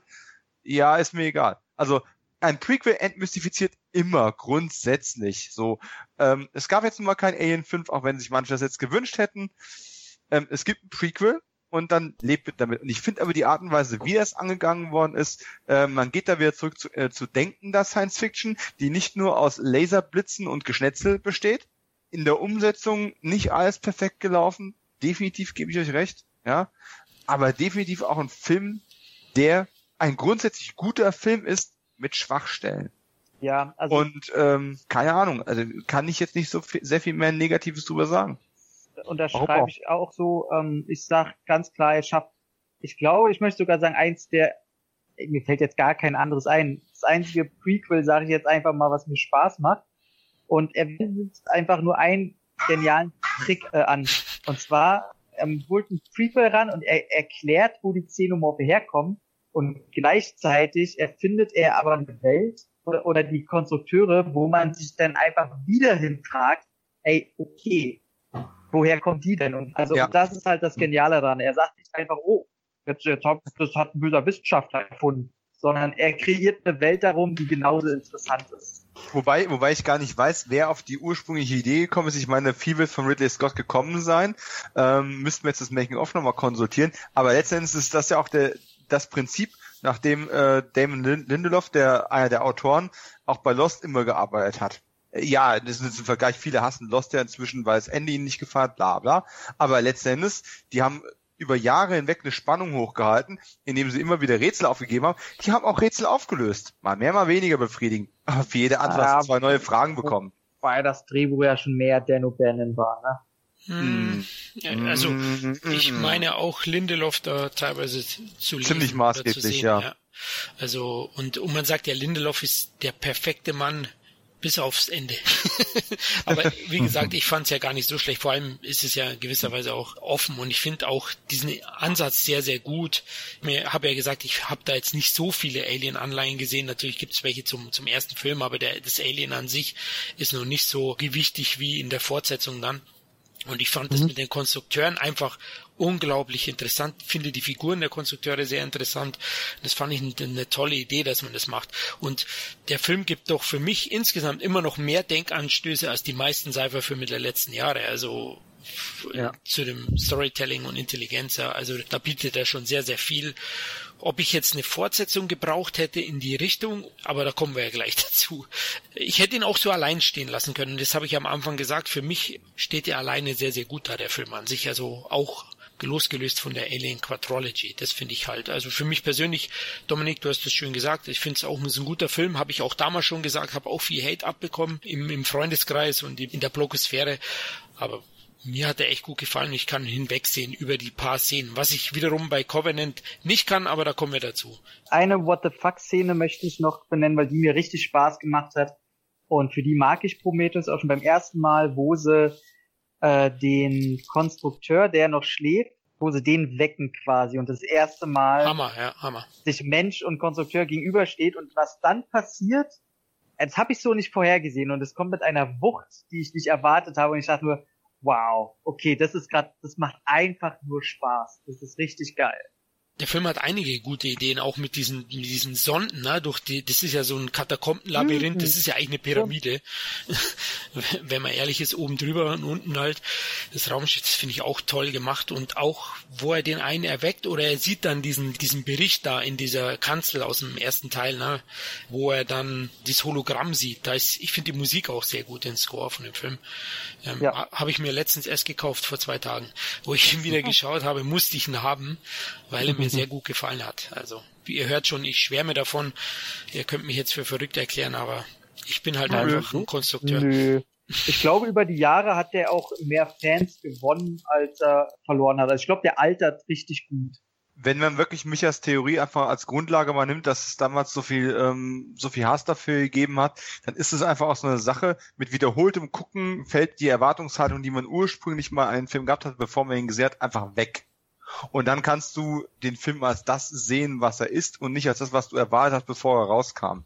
Und ich denke, das rückt auch nochmal einiges ein bisschen in eine andere Perspektive. Das ist ein guter Ansatz, ja. Gut, dann würde ich Prometheus abschließen und möchte Micha übergeben für hm. die Covenant Fire. Jo, alles klar. Dann möchte Micha sich jetzt übergeben. Ähm, okay, also es geht um Alien Covenant. Äh, ich in, in zwei Sätzen, worum es geht. Das Kolonieraumschiff äh, heißt Covenant. Äh, das ist ein ähm, Kolonieraumschiff auf dem Weg zu äh, Planeten am äußersten Rande der Galaxie. Äh, und an Bord sind unter anderem Daniels, gespielt von Catherine Waiterston, und der Android Walter, Michael Fassbender, in einer moderneren Form von David, den wir aus Prometheus kennen. In der Welt, auf der sie dann landen, äh, glauben sie halt, äh, ja, also das ist mehr oder weniger, soll das ein unerforschtes Paradies darstellen für diese Kolonisten, die vielleicht doch nicht so weit fliegen müssen, wie sie gedacht haben. Und äh, Überraschung, es ist der Planet, an äh, der dann ja mehr oder weniger äh, zu Prometheus aufschließt. Also der dann das Bindeglied zwischen Prometheus und Alien Covenant herstellt. Okay, die beste Nachricht vorweg. Ähm, ich versuche ich versuche jetzt einfach mal ein wenig optimistischer und nicht ganz so böse zu sein. Ähm, Ridley Scott hat für Alien Covenant Blade Runner vom Regiestuhl verlassen, soweit ich informiert bin. Das war für mich schon mal die beste Nachricht. Aus Sicht von Blade Runner Und ja, wir haben ja gerade über Prometheus gesprochen und da gehe ich nach wie vor nicht mit. Ich verzeihe Prometheus da doch etwas weniger. Wenn man nämlich sagt, der Film soll für sich stehen, dann nennt man den zweiten nicht Alien Covenant. Es ist nun mal eben nicht Alien, es ist Prometheus 2. Und ähm, ja, ich kaufe wirklich Ridley Scott ab, dass er ambitioniert war, da wirklich eine eigene Geschichte hinzustellen. Aber Alien Covenant kommt jetzt leider doch so daher, dass man ja all dem, ich nenne es mal Gehate, obwohl ich selber dazu gezählt habe, den ganzen Alien-Fans, die aufgeschrien haben, ja, den wirft man jetzt im Prinzip nur das Fressen hin, das sie eigentlich haben wollten. Und versucht zwanghaft aber äh, Prometheus oder diese, diese Schöpfungsgeschichte dran haften zu lassen. Und ähm, das geht meiner Meinung nach gehörig schief. Fängt wieder bei den Figuren an. Ich weiß nicht, was James Franco in so einer kleinen Rolle verloren hat. Der ist aber genau wie Naomi Rapaz das beste Beispiel dafür, dass eigentlich überhaupt keine Figur auch nur ansatzweise Tiefe besitzt, die nicht von Michael Fassbender gespielt wird. Und der spielt Androiden und das ist schon traurig. Ähm, wobei ich sagen muss, äh, bei Prometheus, ach, bei Prometheus, jetzt sage ich selber schon, bei Alien Covenant ist es ähnlich wie bei Prometheus.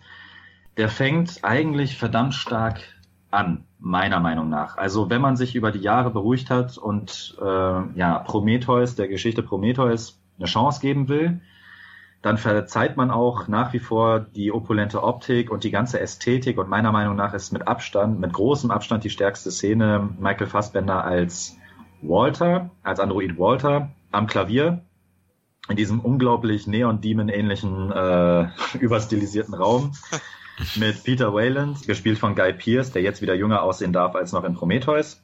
Die, die Szene war einfach unglaublich gut. In dem Moment, wo David ja ein Stück von Richard Wagner spielen soll und selber entscheiden darf, welches, und er spielt Rheingold. Ähm, das ist der Beginn von Der Ring äh, des Nibelungen. Und vermutlich, vermutlich hätte Wayland, wenn er ein bisschen mehr aufgepasst hätte, da schon äh, ihn unterbrechen sollen, denn der Ring des Nibelungen handelt ja mehr oder weniger von der Beherrschung der ganzen Welt, weswegen sogar Götter reduziert und zerstört werden sollten. Und aus Walters Sicht, äh, aus Davids Sicht, ich sage die ganze Zeit Walter, das ist ja David, aus Davids Sicht sind das eben seine Schöpfer und die Menschen. Und äh, kurz nachdem er dieses äh, Stück spielt, sagt er auch, macht er selber auch nochmal seinem eigenen Schöpfer deutlich, dass er ja unsterblich ist und betont damit ja mehr oder weniger, dass er nach seiner Auffassung ja überlegen ist. Ähm, das war eine Szene, die fand ich eigentlich richtig cool gemacht.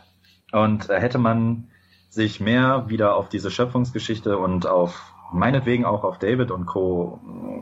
Fokussiert, dann wäre da mehr draus geworden. Aber nein, es musste dann ja die Covenant kommen mit einer Crew, die optisch einfach, ja, zwanghaft so aussehen sollte wie die Crews, die man aus den alten Filmen kennt. Das unterstelle ich jetzt einfach mal. Allen voran Katie Weatherston als Daniels, die eigentlich aussieht wie die kleine lesbische Schwester von Alan Ripley. ähm, die aber, die aber an Figurentiefe wirklich völlig untergeht. Also streng genommen wird die ja neben Michael Fassbender als, als Hauptakteur da dargestellt, aber die ist so schwach, der kaufe ich zu keiner Minute die Entwicklung der Figur ab. Und jetzt spätestens bei Alien Covenant kann Ridley Scott auch nicht mehr sagen, der Film hat doch kaum Alien-Anleihen. Also da sind teilweise einfach Zitate eins zu eins übernommen. Und ähm, ich weiß nicht, das hat mir einfach alles nicht so. Oh, ich hatte unglaublich Probleme, der ganzen Geschichte überhaupt zu folgen, weil die so, so unausgegoren ist. Ich weiß gar nicht, wie ich es besser beschreiben kann. Ich erst, okay, gehen wir mal kurz zurück auf die Optik ähm, die ich bei Prometheus tatsächlich noch ziemlich gefeiert habe. Und bei, bei Covenant hat man versucht, das so ein bisschen fortzuführen. Den Score finde ich belangloser, deutlich. Und das CGI macht zehn Schritte rückwärts, gerade wenn es um die Gewaltszenen geht, um das Blut geht. Oh, das sieht so unglaublich dilettantisch aus. Da, da gibt es eine, eine Hassszene, wenn, wenn wir schon die ganze Zeit die Hassszenen äh, erwähnen, von einer der, der eigentlichen hm, Chessbuster-Szene, die man ja irgendwann einmal erwartet, wenn es um Alien geht. Ah, wenn man sich in Erinnerung ruft, wie diese Dinger normalerweise aus Körpern platzen. Ich kann mich an keinen Moment erinnern, wo, wo das ja mehr oder weniger gemütlich aus dem Bauch rausspaziert, sich aufrichtet und ja, schon fast betend seinem Schöpfer gegenübersteht. Also das war sowas von dämlich inszeniert. Da habe ich mich, war ich kurz davor rauszugehen. Ja, ähm, ich kann was nicht verstehen. Gefallen. Ich habe dagegen Stuhl gehauen vor mir. Der hat ja, geschaut. Ich habe mich so aufgeregt. gedacht, welcher Volldepp? Also okay. Also das war das war wirklich gut. grauenhaft. Nur weiter.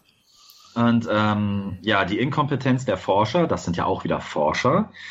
Ähm, die Inkompetenz, die hat man tatsächlich konsequent fortgeführt in Alien Covenant. Also da ist Ridley Scott seinem, seinem Stil treu geblieben. Die machen eigentlich alles falsch, was man falsch machen kann.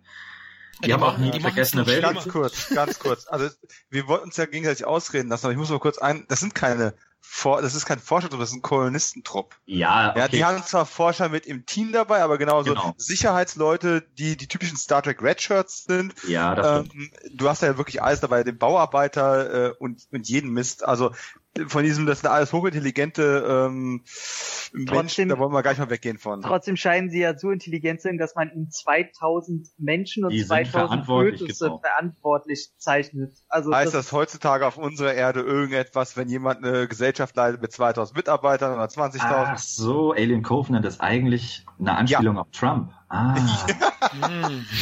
ja? ja? Der ist ja doch viel intelligenter als ich andere.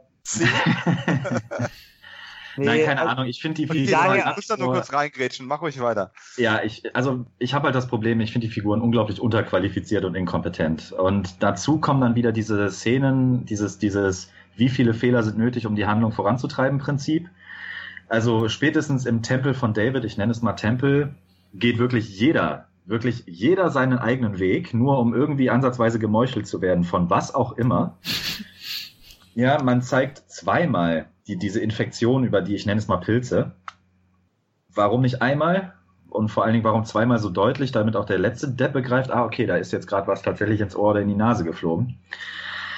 Ja, dann haben wir, dann haben wir da diese, ja, die schon erwähnte emotionale Bindung, die mir völlig flöten geht. Also da geht der Ehemann von, von, von der Hauptdarstellerin drauf in den ersten paar Minuten und gespielt von einer Figur, wo man erwartet hätte, dass vielleicht dann doch noch mal ein bisschen mehr kommt, aber da ist ja gar nicht. Also du hast überhaupt nicht die Zeit, dich mit denen auseinanderzusetzen.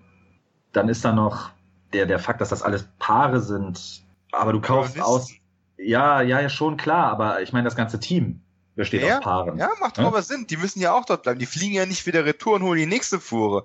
Die bleiben auch dort. Das macht absolut Sinn, der Paare. Nein, nein, das ist, das ist schon korrekt, aber ich kaufe, aber, aber die, diese Verlust, diese Verlustmomente, die kaufe ich denen nicht ab. Auch mit Ausnahme von, wie heißt er, äh, hm, jetzt überlege ich. Oh ja, äh, Danny, Danny McBride. McBride.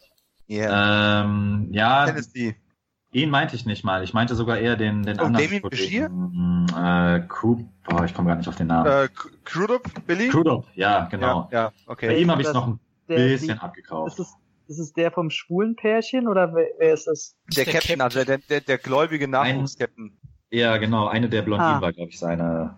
Wobei es mit dem Schwulen fand ich tatsächlich auch äh, fast zu subtil, die meisten haben es nicht mal mitbekommen, aber ja, äh, ja. nice, nice touch. Also immerhin war es drin, wenn auch, hätte man deutlicher machen können, aber hey, trauen sie sich halt auch nicht. Ja, ja, genau.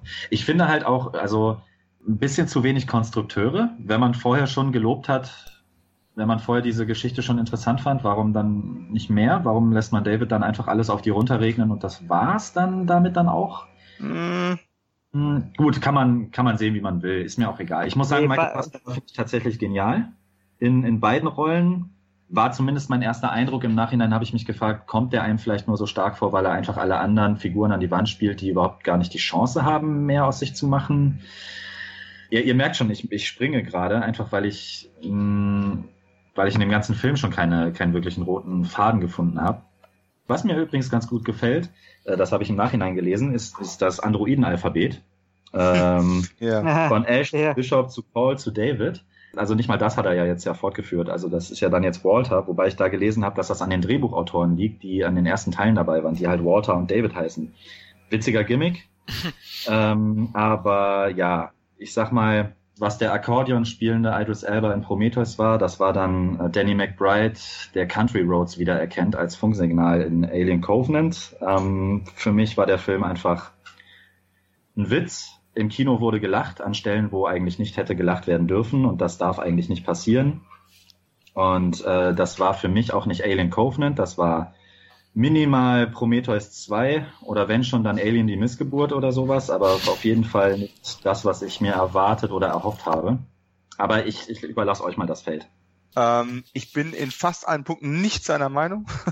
Tut mir leid, Micha, aber das war von vornherein klar, dass wir uns da nicht einig werden. Ja, ja. Müsst ja auch nicht. Wollte wollt sagen, es gibt genug Schnittmenge und man muss sich auch nicht immer einig sein wo soll ich anfangen? Ich, ich würde jetzt am liebsten auf jeden einzelnen Punkt noch eingehen, wo ich, wo ich äh, nicht schon was ich schick, gesagt ich schick dir eine Liste. Danke. ich lese ich ja nebenher vom Handy ab. Ähm, so, Punkt eins. Also ganz ehrlich, äh, es wurde sich jetzt, das meine ich jetzt nicht mal auf dich bezogen. Ähm, ich habe das äh, in der Blogosphäre und in Foren ähm, dann teilweise parallel oder auch dann nachdem ich den Film gesehen habe. Ich habe vor noch halbwegs versucht, diesem ganzen äh, Bashing irgendwo auszuweichen, um es mir nicht kaputt zu machen. War schwierig. Hab mich aber nachher doch ein bisschen quer reingelesen.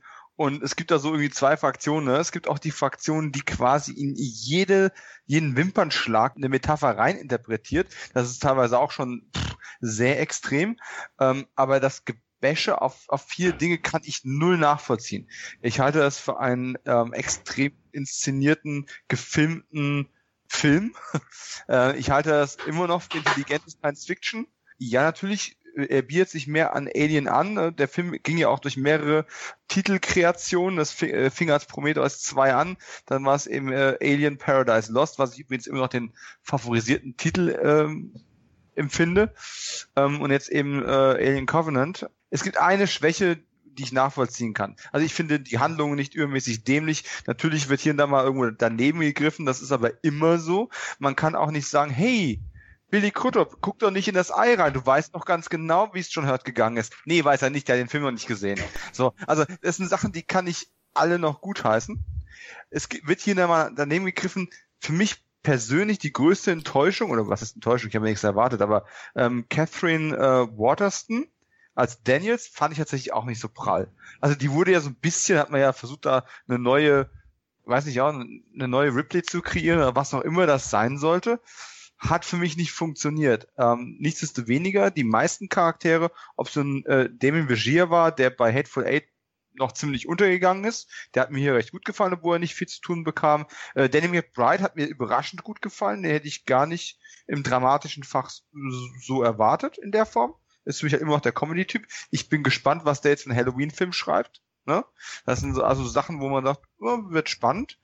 Ähm, Fassbender ähm, doppelt gut. Was soll man dazu sagen? Wir haben ja gesagt, wir spoilern und äh, an der Stelle äh, ja, den, den Schlusstwist mit Fassbender habe ich, hat jeder meilenweit vorher kommen sehen. Also ich glaube nicht, dass da irgendjemand ernsthaft überrascht gewesen ist. Und das hat es mir so ein bisschen ein bisschen kaputt gemacht, weil es war halt irgendwie doch klar. Ähm, wobei ich die schlussendliche Auflösung äh, in der letzten gemeinsamen Szene dann doch schön in, umgesetzt fand. Ne? Also dafür, dass es keine Überraschung für uns als Zuschauer war, war die Überraschung äh, für die Protagonistin in dem Moment einfach schön umgesetzt. Ne? Setup und Payoff hat wunderbar funktioniert. Also, die Optik ist Bombe. Die Spezialeffekte sehe ich nicht, dass die schlechter geworden wären. Tut mir leid. Ähm, auch das Ganze von wegen, ja, die Aliens sind alles CGI und ist alles so schlecht. Das sind CGI-Aliens, aber da ist unglaublich viel Puppenarbeit, da sind immer noch äh, Guys in Suits unterwegs, und zwar eine ganze Menge davon, sowohl bei äh, Neomorphs als auch bei Xenomorphs. Ja, du hast recht, Kleinigkeiten. Ähm, warum zeigt man es nochmal, dass es in die Nase reingeht? Nur um zu beweisen, dass das Ohr nicht das einzige Loch ist. ja, das ist, hätte man sich sparen können, definitiv. Wobei man es beim zweiten Mal schon kürzer inszeniert und kürzer geschnitten hat als beim ersten Mal. Aber ja, natürlich. Ich sage nicht, dass es ein perfekter Film ist. Aber ganz ehrlich. Aber da sind zwei kranke, offensichtlich extrem schnell infizierte Menschen. Ja. Und dieser, dieser, ich nenne sie jetzt mal doch kompetent, weil eine Kompetenz müssen sie ja nun mal haben. Die haben eine Verantwortung für 2000 Kolonisten mhm. und denen fällt nichts Besseres ein, als zwei Infizierte mit einer Krankheit, die sie nicht kennen, beide direkt in dieses Raumschiff zu bringen. In eine, oh. in eine Fähre, in eine Quarantänestation. Eine, ja. eine Person. Die zweite kam nicht bis zum Raumschiff für das Ja, das ist richtig, das ist richtig, ja. So, ähm, eine Person. Ja, und dann Panikreaktion. Und man muss auch dazu sagen, äh, die, äh, wie hieß sie doch gleich, also die Frau von Danny McBride, die mhm. noch beim Frachter geblieben war, die hat ja dann trotz aller Panik und aller Hektik und allem Stresslevel, da reagieren Menschen nicht immer in, die best, in der besten Weise, sehe ich jeden Tag im Büro.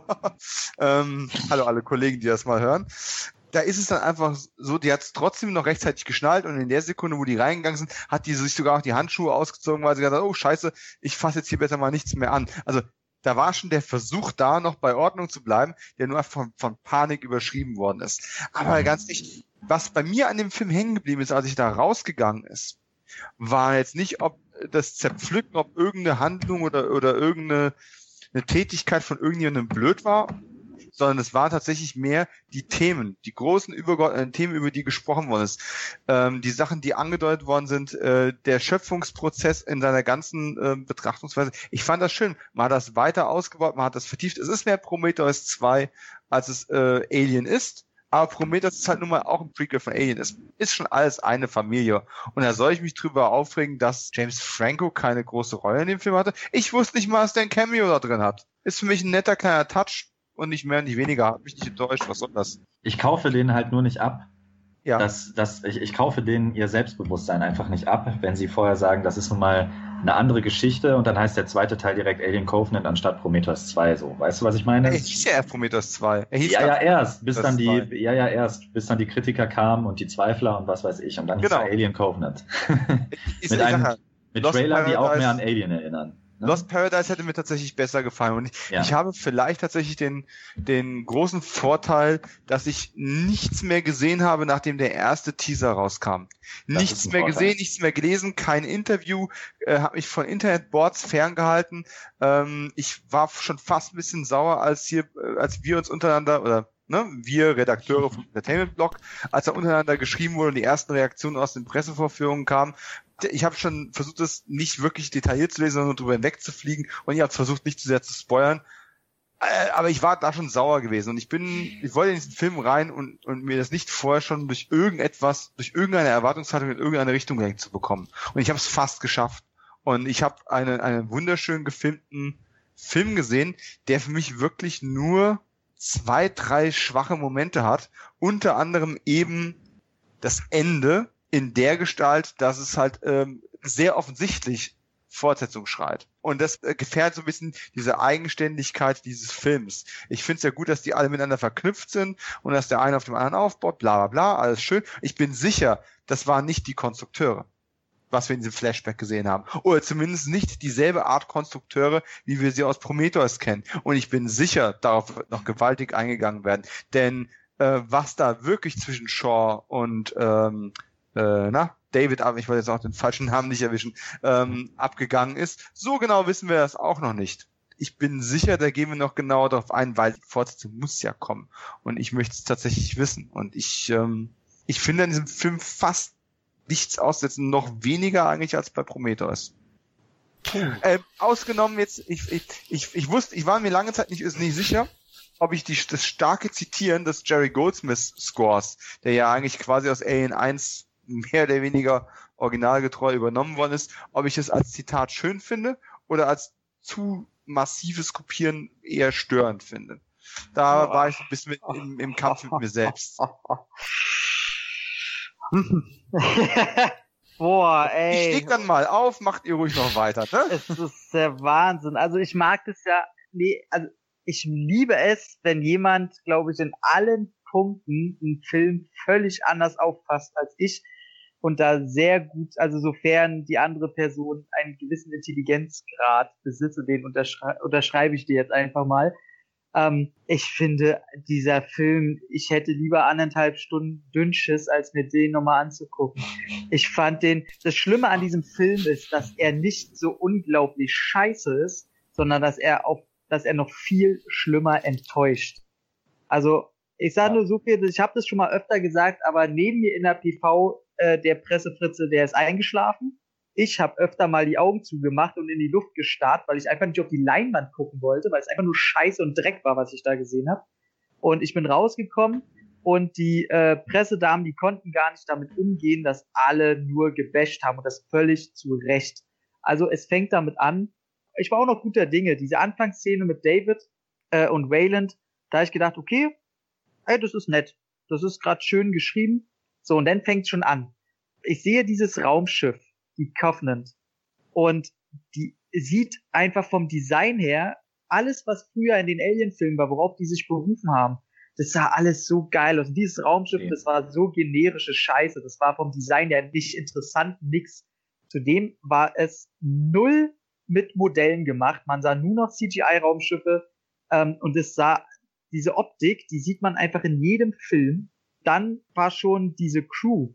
Das mit James Franco, hat mich null gestört. Ich fand es eher schön, dass man auch mal prominente Personen nimmt und diese einfach in Mini-Rollen drückt, einfach um zu zeigen, hier geht es nicht darum, dass man ein prominentes Gesicht hat, sondern ein Charakter in dem Film. Von daher hat es mich null gestört. Ich hätte von Franco gern mehr gesehen, weil ich immer gern mehr von ihm sehe, aber fand es gar nicht schlimm. Ähm, die Crew habe ich, bevor sie Handlungen vollführten, fand ich die okay. Ich fand auch die Idee, dass es alles Paare sind, sehr okay. Ich fand es schön, dass sie das schwule Pärchen gar nicht so in Szenen herausdrücken mussten, um zu zeigen, oh, wir haben ein schwules Pärchen, äh, sondern das einfach so gelassen haben. Fand ich super. Dann fängt's aber an. Dann äh, kam irgendwie die erste Szene, dass es ein Problem an diesem Raumschiff gab durch diese Sonneneruption und Danny McBride rausgeht und das repariert. Ey, das sah so nach Greenscreen sauberer CGI-Scheiße aus. So, ja. diese, nach 20 Minuten war ich schon so gelangweilt, obwohl mir eine Crew vorgestellt wurde, obwohl es ein Problem auf dem Raumschiff gab und eigentlich eine interessante Mission da war. Und es interessierte mich ein Scheiß. Ob Danny McBride da draußen draufgegangen wäre, es wäre mir egal gewesen. Das sah alles so einheitsfrei wow. aus. So, Wie, dann. Äh, ganz kurze Zwischenfrage. Die muss jetzt einfach kommen. Ja, wie jetzt, ist denn haben, wie jetzt ist denn haben wollen? Ganz ehrlich, besser aussehen. Wir, bra wir, brauchen. Nee, mit Modell. nee, sollen einfach ich, nicht CGI. Das war alles CGI. Oh, komplett. wir sind jetzt pauschal gegen CGI. Pass auf, ich bin kein Fan von scheiß CGI. Ich bin sogar aber ein Hater von scheiß CGI. Das war aber CGI, das ist, das war scheiße. Das war CGI auf einem Top-Level. Nee. Es war vielleicht, der Look ist, pass auf, du störst dich an dem klinischen Look. Viele nee, nee, nee, ich viele, viele, an beidem, an beidem. Viele störten sich auch an, an, an Touchscreens. Warum haben die jetzt Touchscreens, wenn auch 1979 die Zukunft noch nach Schaltern aussah? Ja, um Himmels Willen. Da muss man auch mal sagen, Leute, nee, kommt daran, mal zur, daran, kommt mal zur nee, Vernunft. Das, das, ja das, das bringt gar nichts. Habe ich ja Design, gar nicht erwähnt. Das stört mich Nein, doch. ich sag nur, die Ästhetik hat sich einfach generell extrem geändert. Und so gern ich Ja, Modellraumschiffe sehen möchte, wirst du nicht Trotzdem- bekommen. Trotzdem, ich gucke mir einen Sunshine ein, ich gucke mir selbst jetzt diesen Live ein und da sah die Weltall-Action in Verbindung mit den Raumschiffen einfach kantiger, rauer, echter aus als in diesem Film. Äh, Und äh, nee, das nehme ich nicht hin, das sah einfach nicht gut aus. So, deswegen komme ich später auch nochmal zu den Effekten, die waren auch bei den Aliens scheiße. Also für eine 100 Millionen Produktion von einem Regisseur, der jahrzehntelange Erfahrung hat und ein Produktionsstudio, was jahrzehntelang Erfahrung auf dem Gebiet hat, nee, einfach nee, ist für mich nicht drin. Ja, das Ähm, unterstelle ich ihm auch. Das ist mir einfach zu einfach und zu, zu langweilig gewesen. Stopp. Wer außer Ridley Scott stellt sich überhaupt noch hin und baut so große Kulissen, baut noch komplette Raumschiffe, Dan Danny baut Boyle, noch, baut noch Danny Boyle, Ba- Sunshine. Danny Boyle Sunshine. Wie viele gibt's von der Sorte noch? Es gibt kaum noch welche. Und Ridley Scott hat's gemacht. Die Tempel ja. sind gebaut worden, die Kulissen sind gebaut worden. Die meisten anderen würden das auch zum Großteil en en enhanced mit Greenscreen machen. Der, der Innenhof bei Dr. Strange ist, ist, ist Greenscreen. Alle machen das. Scott ja, aber nur weil noch. ist mir doch egal, ob alle gut. machen. Echt mal, dann machst du gut. Dr. Strange war noch schlimmer. Ja, Dr. Strange war eine Katastrophe vom CGI. So, aber ist ja jetzt auch egal. Äh, hängen wir uns nicht an den CGI auf. Es ging ja dann richtig schlimmer weiter. Die haben eine Mission und die hatten einfach, ich glaube, es waren sogar 2000 eingefrorene Zivilisten und dann nochmal 2000 äh, äh, Fötusse äh, oder hier, äh, nicht Fötus, das war, wie heißt es, Embryon. Ich glaube, es waren sogar 4000 somit.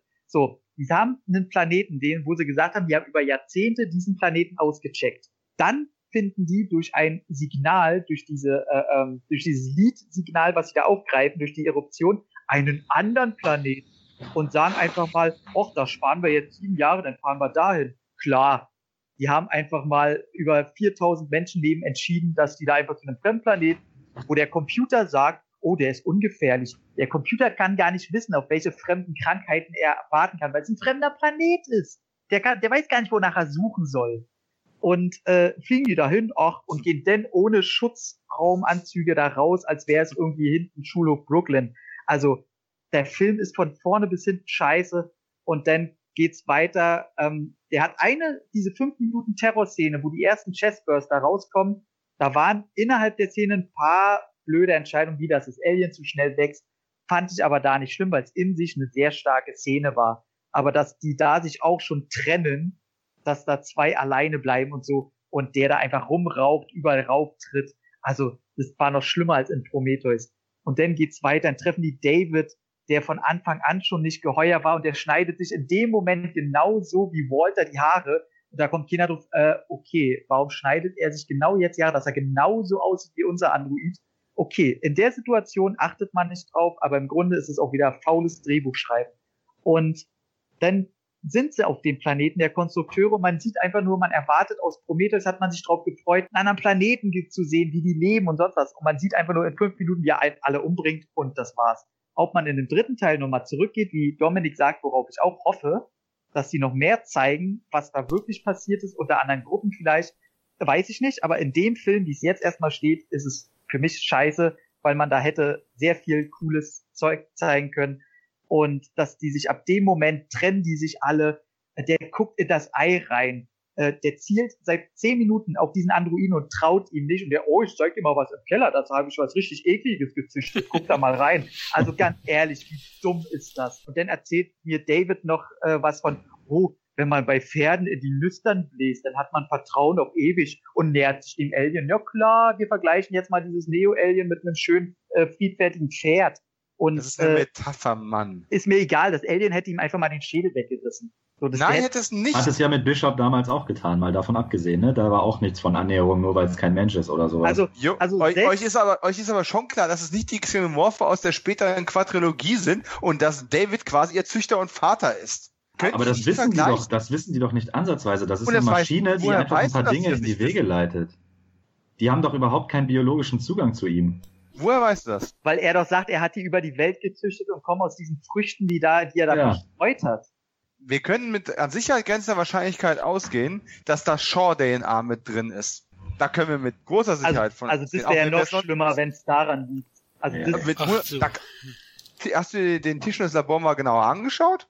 Mit ja, Sicherheit ist das so. Also die Wahrscheinlichkeit, dass er mit ihren Eiern, Shaws Eiern, da experimentiert hat und das entsprechend genetisch programmiert und weiterentwickelt hat, ist extrem hoch ist extrem hoch. Und dann ah, wollt ihr mir sagen, und, und, dann wollt ihr mir sagen, dass es vollkommen ausgeschlossen ist. Eben wollt eben hast du dem Computer abgesprochen, dass er Atmosphärendichte messen kann.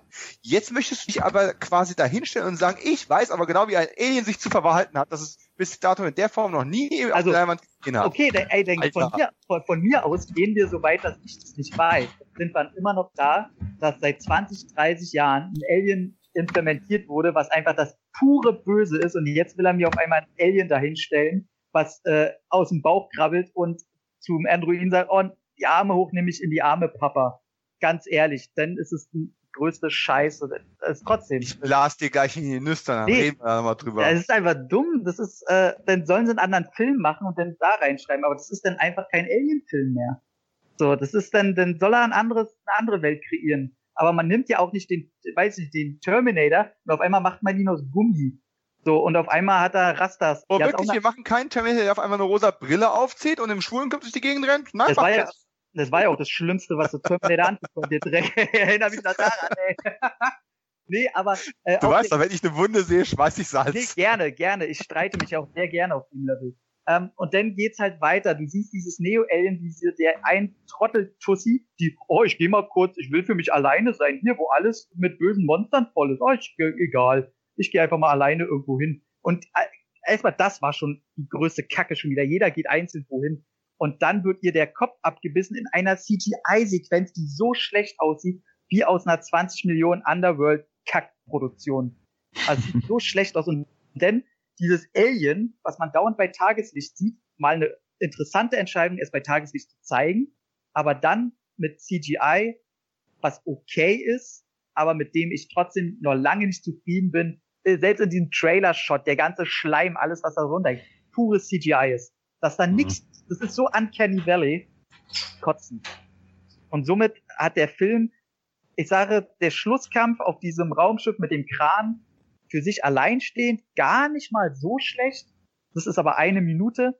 Dann kommt dieser Schlusskampf, wo sie das Alien reinlegen wollen, wo sie es dann wieder rauskatapultieren. Ey, so eine langweilige Kacke, die eine Minute dauert und einfach nicht hätte sein müssen. Einzig Gute an dem Film ist für mich diese fünf Minuten Terrorszene, wo die ersten Chestburster rauskommen. Alles andere ganz, ganz schlimmes, generisches Kino. Und das ist das Schlimme. Der Film ist nicht so pervers schlecht, dass er so von mir so zwei von zehn kriegt oder so. Aber für einen Alien-Film, also wenn ich ihm eine sechs von zehn gebe, ey, soll er froh sein. Also der Mhm. regt mich jetzt im Nachhinein immer noch mehr auf, umso länger der her ist, dass ich ihn geguckt habe. Ja, dann gibst du ihm ja immerhin einen halben Punkt mehr als AVP 2. Ähm, ja, Wow. ja, ich würde ihn knapp über AVP 2 stellen. Nein, nein. Gut, Tom, muss ich eigentlich noch was sagen?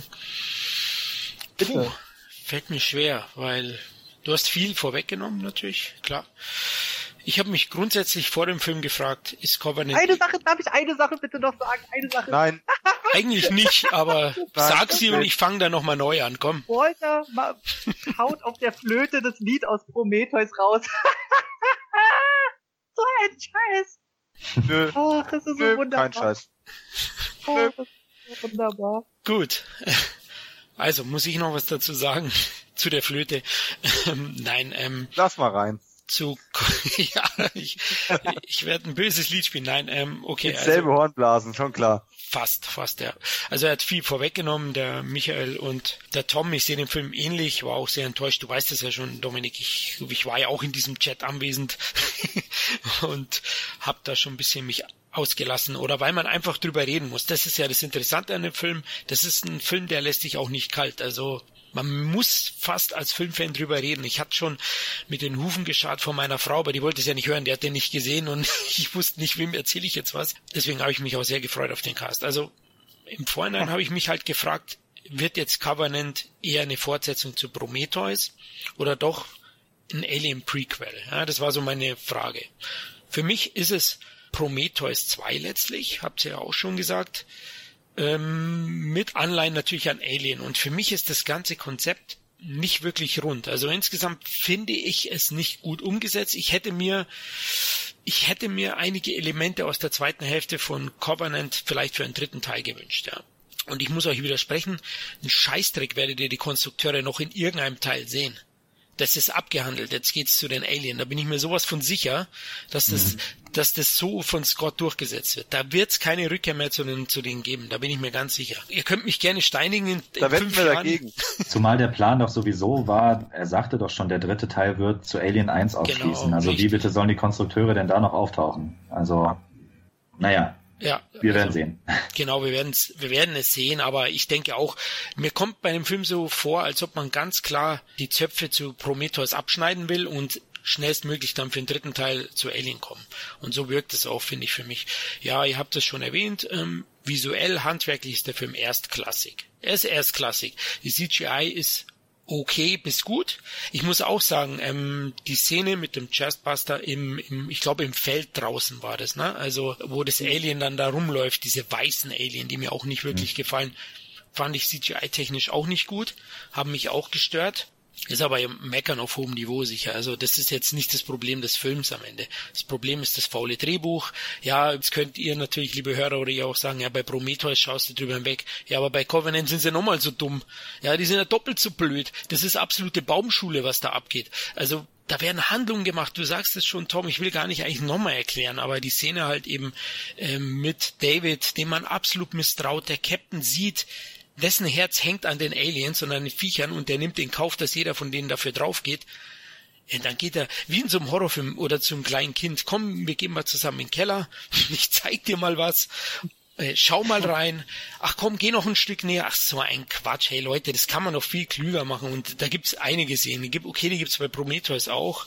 Vielleicht, aber nicht in dem Ausmaß, finde ich. Das ist einfach schlimm umgesetzt. Genauso wie am Ende das Ende hast du auch erwähnt. Auch ich habe das vorausgesehen, wie die ganze Reihe in der Pressevorführung. Ja, das ist jetzt der David. Ja, hm, wann tut es jetzt endlich einen Preis geben? Hin und her. Ja, es war auch vorhersehbar. Es war einfach in your face. Es war so klar, wo er nach dem Messer greift. Die Szene hattest du es. Genauso wussten wir natürlich alle, es ist ein dritter Teil geplant. Also wird David am Ende als Schurke, als äh, Android mit Götterkomplex, ein Fan von Wagner, dass der da überlebt war, irgendwie klar. Was mich da auch stört ist, ja, eigentlich wäre jetzt alles gut in der letzten Szene und dann, ich will es jetzt nicht sagen, oder ja, spoilern dürfen wir ja, dann wirkt er sich da noch was hoch. Mhm. Ach, wie hat er die da eingefroren auf dem Planeten? Wie hat er denn das wieder geschafft? Das ist schon ein guter Android. Also der kann anscheinend aus Holzstückel Raumschiffe bauen oder so, ich weiß es nicht. Oh Mann, also ich weiß nicht. Also auch, das war noch so das, das dazu, wo ich mich auch nicht mehr auf eine Fortsetzung freue.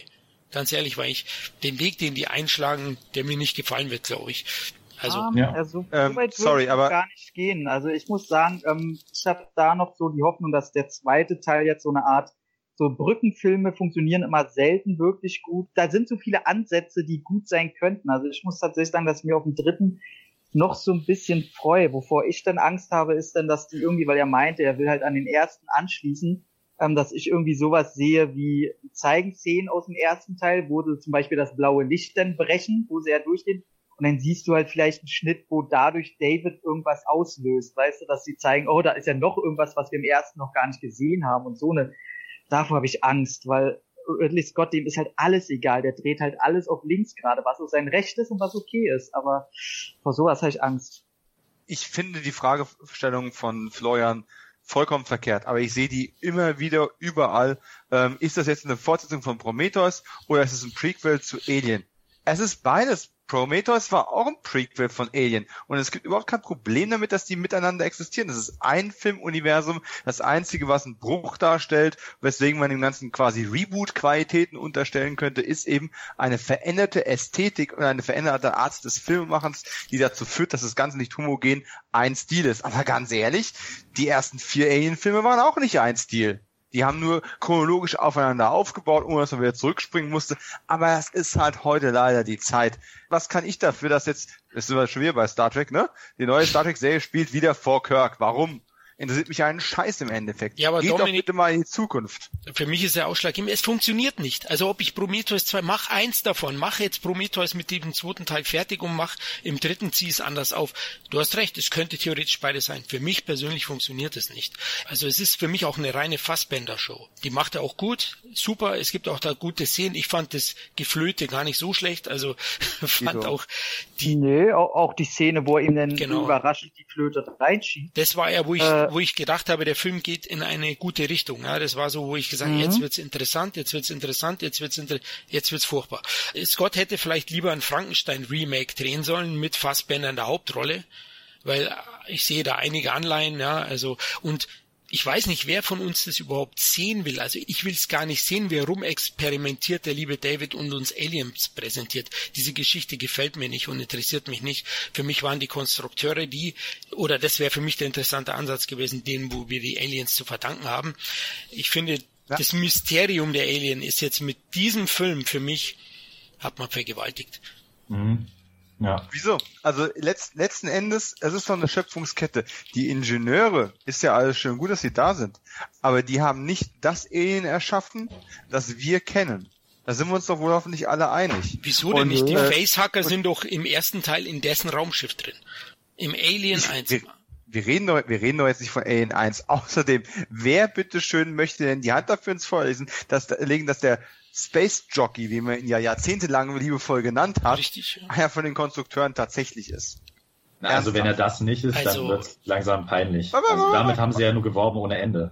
Warten wir es mal ab. Ich glaube nicht, dass das letzte Wort in der Sache schon gesprochen ist. Also Dominik, spring, ich, spring, warte mal, springender nee, Punkt nee. für mich, auf den ich eigentlich hinaus wollte, ist eigentlich, dass Fassbender, also mh, mm, David, äh, ja schon gesagt hat, ihm hat noch eine Brücke gefehlt. Er hatte Eier, also, ihr wisst schon. Ja. Shaw, nicht die zwischen seinen, ihr wisst schon.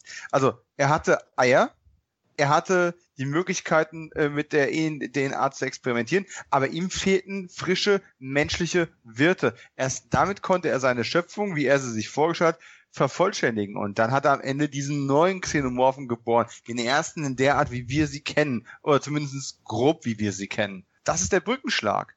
Nicht der Xenomorph Vorläufer aus Prometheus. Ja, ja, nee, also diese, genau, die Konstrukteure haben ja quasi das schwarze Zeug entwickelt, nur was halt zu einer Virusinfektion und zu einer Bildung von biologischer Masse zu irgendwelchen Viechern entwickelt. Ja, ja, klar. Ähm, aber, aber trotzdem, ja, man, man, er will halt dahin von wegen, dass wir das Monster quasi selber erschaffen haben, weil wir ja auch den Androiden erschaffen haben, dass, dass diese Kette entsteht.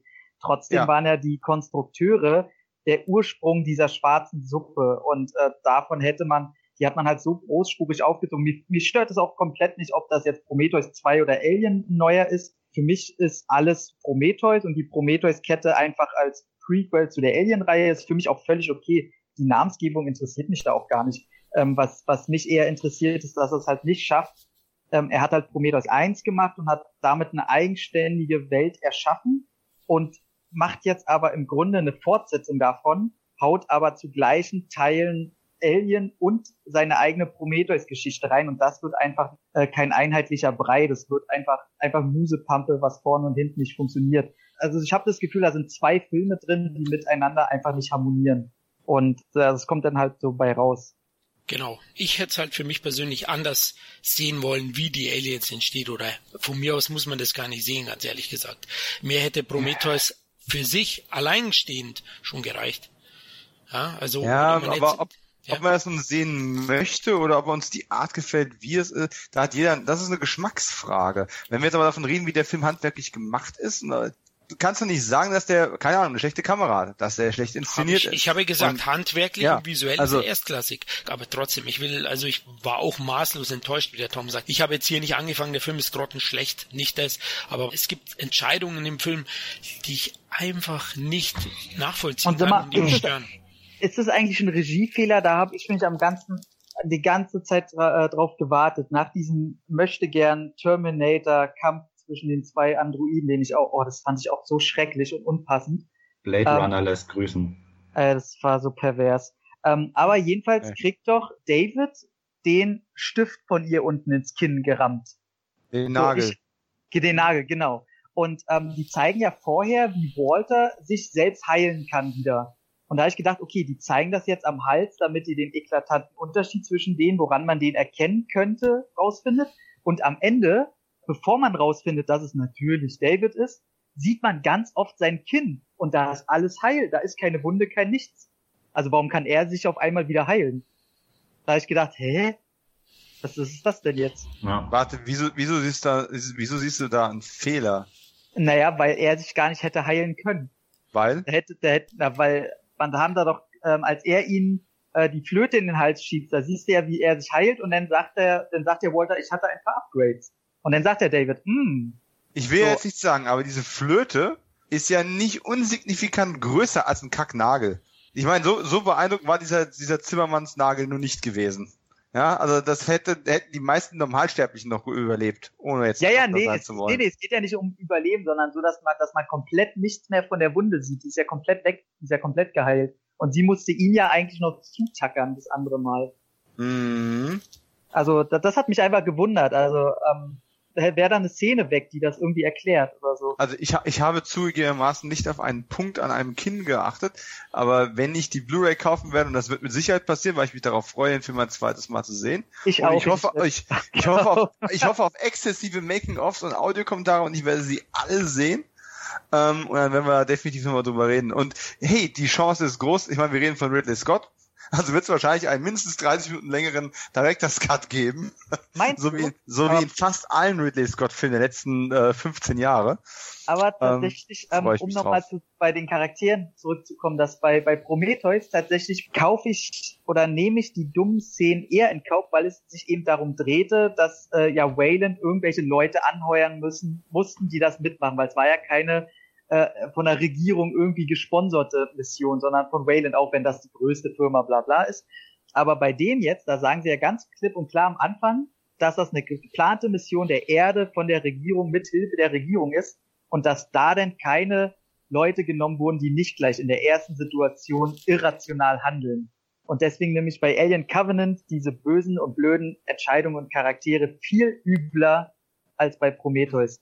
Also, ich, sehe, ich sehe Menschen aus verschiedenen Klassen und aus verschiedenen Schichten und verschiedenen Berufen, die menschlich reagieren. Ende der Geschichte. Also ich würde das gar nicht so hochhängen, Tom. Das brauchst du gar nicht verteidigen, Prometheus. Denn in Covenant sind die deutlich saublöder, weil die gehen ja ohne Anzug raus und solche Geschichten. Das Und? gibt's nicht. Ga- Nein. Ganz, ganz ehrlich, Never, du, kannst, nein. du kannst, du kannst heute mit einem Satelliten schon feststellen, wie die Atmosphäre dichter ist. Ja. Da willst du mir erzählen, dass im Jahr 2100 Ja, Schlag nicht. Dominik, die sagen, zehn Jahre haben sie den anderen Planeten untersucht und nein, fahren nein, deswegen nein, hin. Sie, nein, Doch. die haben sie Jahre einfach- den Quadranten untersucht. Das mussten sie einfach nur machen, damit die den Scheiß einatmen konnten. Genau, das, Das ist war der ein einzige Quatsch. Grund, warum das ist die ohne- noch fauler wie Ach, bei Prometheus. Wenn es, dann, dann könntest du das Virus auch durch den Anzug durchkommen lassen. nee, Das, aber dafür brauchst du das Das nicht. ist aber die Tatsache, dass du einfach einen Fremdplanet hast. Du weißt komplett nichts über diesen Planeten. Also weiß auch der Computer gar nicht, wonach er suchen soll. Du kennt, er kennt ja die Krankheiten nicht. So, also du weißt nicht komplett gar nicht über den Planeten und da gehst du einfach so raus. Also das ist gesunder Menschenverstand. Also du hast, nee, das macht einer, der Selbstmordgedanken hat, der macht das vielleicht, dem sein Leben egal ist. Also Aber ga, ganz ehrlich, wenn wir jetzt wirklich bei Science Fiction nicht voraussetzen, dass wir feststellen können, ob da eine atembare Atmosphäre ist, dass ich ohne Schutzanzug raus kann, weil der, der Luftdruck hoch genug ist und nicht zu hoch ist, also dann brauchen wir auch keine Science Fiction zu gucken. Nee, aber da bist du jetzt wieder bei Star Trek, da bist du bei, bei realistischer Science Fiction und bei Science Fiction, wo es einfach nur um den Spaß an der Sache geht. Und Alien war für mich immer realistische Science Fiction mit einem Monster drin, was wir nicht kennen. Und bei das Drehbuch, das schmeißt das jetzt einfach nach hinten und dem ist alles egal. So hauptsächlich kann Hm, das Alien in, also, Nee, nee, tu- tu- tut mir leid. Also wenn nee, du, ist ja okay. wenn, du- wenn, wenn du wirklich sagst, dass die, dass die Technik in dieser Zeit, in dieser Epoche und in dieser, in dieser Aufmachung, wo wir mit Kälteschlaf und allem zu tun haben, dass die nicht in der Lage sind zu sagen, hey, da draußen ist ein Stickstoff-Sauerstoff-Gemisch mit dem barometrischen Druck, den ich atmen kann. Das können wir heute quasi schon. Nein, nein, du verstehst mich Es falsch. geht Es nicht geht ums mir nicht um das Atmen, es geht Mhm. komplett nicht um das Atmen. Also das ist ja okay. Aber es geht mir darum, dass sie gar nicht wissen, was für Krankheiten da in der Luft stecken. Weil die gar nicht wissen, wonach sie da suchen könnten. Darum geht's mir. Darum geht's dir. Ernsthaft. Ich denke, wir kommen nicht mehr auf einen Nenner. Ich glaube, da, da brechen wir am besten ab. Ja. Also Bevor wir alle vor Verzweiflung brechen, brechen wir lieber ab. nein, das ist klar, das sind Diskussionen, die kann man führen und wie du sagst, das kann man so oder Die so. muss Das, man doch auch führen. Hier ist doch Ja. keiner ein Böse. Hier muss man emotional. nein, natürlich nicht, Ist doch, natürlich nicht. ist doch alles geil. Dominik, ich jetzt, nein, wieder nein, ein. wir haben uns jetzt hier, Lars mir in den Nüstern vor, er wird hier nicht mehr lieb gehabt. oh, mein kleines Pferdchen. Nee, also ich meine, Alien, wir wissen es alle, der Film läuft enttäuschend. Ich habe mir heute die Zahlen angeschaut. Ich habe auch mit meinem Fox-Kontakt gesprochen. Die sind sehr enttäuscht. Die sind aus Deutschlands Sicht auch sehr enttäuscht. Der wird wahrscheinlich weniger Zuschauer ziehen wie King Arthur hier. Also nicht einmal 500.000. Wie viel hat Prometheus gehabt? Über eine Million? Ich glaube 1,4 sogar, 1,3. In den 1,4. USA wird er wohl die 100 nicht schaffen. Ja, also die sind schon enttäuscht. Ich bin gespannt, Muss man was aber auch sagen, ist schlechtes Marketing. Jetzt mal von der Qualität des Films mal Ja. weg. Aber äh, das Marketing, die hatten so ein schönes Posterdesign am Anfang, das haben sie völlig gegen die Bresche gejagt und Ja. macht nicht wirklich Werbung, egal in welchem Laden ich bin. Äh, sonst siehst du bei Filmen wie in Science Fiction und in Monster, siehst du irgendwelche Figuren stehen, siehst du irgendwas, irgendwie wird das beworben, auch äh, crossmedial und da passiert auch komplett gar nichts. Also ähm, das ist sehr schlecht. Selbst hier in meinem größten Kino hängt nur ganz klein so ein Alien-Poster. äh, und ganz groß so, so ein Scheiß jetzt wie die Mumie so. Also mhm. ähm, das ist das ist dem auch nicht gerecht und da ist auf jeden Fall eine Mitschuld am Marketing. Das, äh, weil Qualität des Films, äh, du siehst ja, das, das wussten die Leute ja noch nicht äh, am ersten Tag. Also ja. Hm, ja gut, Schade. kann sein. Ich weiß jetzt nicht, wie das Marketing im Prometheus war. Vielleicht hat man einfach auch ja, vielleicht wird die Marke Alien generell ein wenig überschätzt. Haben wir, glaube ich, auch mal im ersten geredet, dass es ja nie das mega Blockbuster-Franchise war. Aber qualitätsmäßig halt und da. Der schon, aber finanziell war es ja auch jetzt, ich weiß nicht, der erfolgreichste ist ja Prometheus, oder? Ja. Ich meine, ja. Genau, also ich denke, es wird Auswirkungen haben für Teil 3, definitiv. Ich, äh, ja, aber das Fatale ist, was für Auswirkungen das haben. Der Film wird auf sehen, jeden ne? Fall, der Film wird auf jeden Fall kommen. Am Marketingbudget haben sie diesmal schon gewaltig gespart. Hat Tom ja eben schon schön angesprochen. Was wird also passieren, wenn sie jetzt, die werden deswegen nicht die Story umschmeißen. Das ja. werden sie mit Sicherheit nicht tun. Im Zweifelsfall werden sie, wenn sie versuchen, noch zu verschlimmbessern am Drehbuch und im Zweifelsfall werden sie vor allem das Budget runterschrauben. Wie vielen großen Filmen, oder die, wo es gerade auch um das Visuelle geht, ist es denn bitte schon gut bekommen, dass das Budget runtergeschraubt wurde? Noch keinem. Das ist halt immer so ein Ding. Ich meine, Ridley Scott, da hast du den Vorteil, der, der bleibt immer in seinem Geld und in seinen Drehzeiten und braucht meistens sogar noch ja. weniger. Also wenn es einen gibt, der mit wenig Budget umgehen kann, dann denke ich schon, ist Scott da der Richtige. Ja, der kann aber, mit Großbudgets gut umgehen, aber wenig Budget hat er auch schon lange nicht mehr gehabt, ne? Das stimmt auch, ey. Der Counselor, Entschuldigung, habe ich vergessen. den, den, den Counselor schicke ich immer gerne ins Rennen, weil es der, der Scott-Film ist aus den letzten 10, 15 Jahren, den irgendwie quasi keiner gesehen hat. Äh, und der, der war auch nicht besonders teuer. Der war aber auch besonders scheiße. Nein, nein, nein, nein, nein. Ich fand den auch nicht schlecht. Also haben wir, glaube ich, auch schon mal gehabt. Ja. Aber die Frage stellt sich doch jetzt, ist Ridley Scott noch der richtige Mann für das Franchise? Für den dritten Teil vielleicht? Ja, genau. Also für sein Prometheus würde ich sagen, ja. Da könnten bestimmt andere ran, aber das, also so schlecht ich jetzt den fand, das würde ich scheiße finden, wenn da jetzt noch ein anderer rangeht. Weil dann geht ja alles vor die Katz. Also, weil der hat ja Grundideen, glaube ich, die er in dem Drehbuch gar nicht verarbeitet, die aber in seinem Kopf ja. auf jeden Fall gespeichert hat, die er auch schon wusste bei, bei Prometheus, dass er im dritten Teil das und das und so und so erklärt. Ich glaube, der hat diese drei Teile schon sehr genau geplant. Ob er das jetzt alles reinkriegt ins Drehbuch und umsetzt, ist alles eine andere Frage. Aber wenn da jetzt einer kommt mit einer vielleicht anderen Vision, der diesen ganzen Überblick über die Jahre jetzt gar nicht hatte, das kann nur nach hinten losgehen. Und da schreibe ich zu 100 Prozent. Ja, ich würde ihm jetzt auch gönnen, dass es abschließt, auch wenn ich es nicht unbedingt sehen will. Wie ist bei dir, Micha? Es ist mir ehrlich gesagt fast egal, weil ich habe das Interesse daran verloren. Das heißt, der nächste Teil kommt für dich erst im Heimkino? Der nächste Teil ist Alien 5, wenn Dennis Villeneuve oder ein anderer das macht, aber diese Geschichte ah. interessiert mich nicht mehr. Glaubst du, dass Alien 5 noch kommt?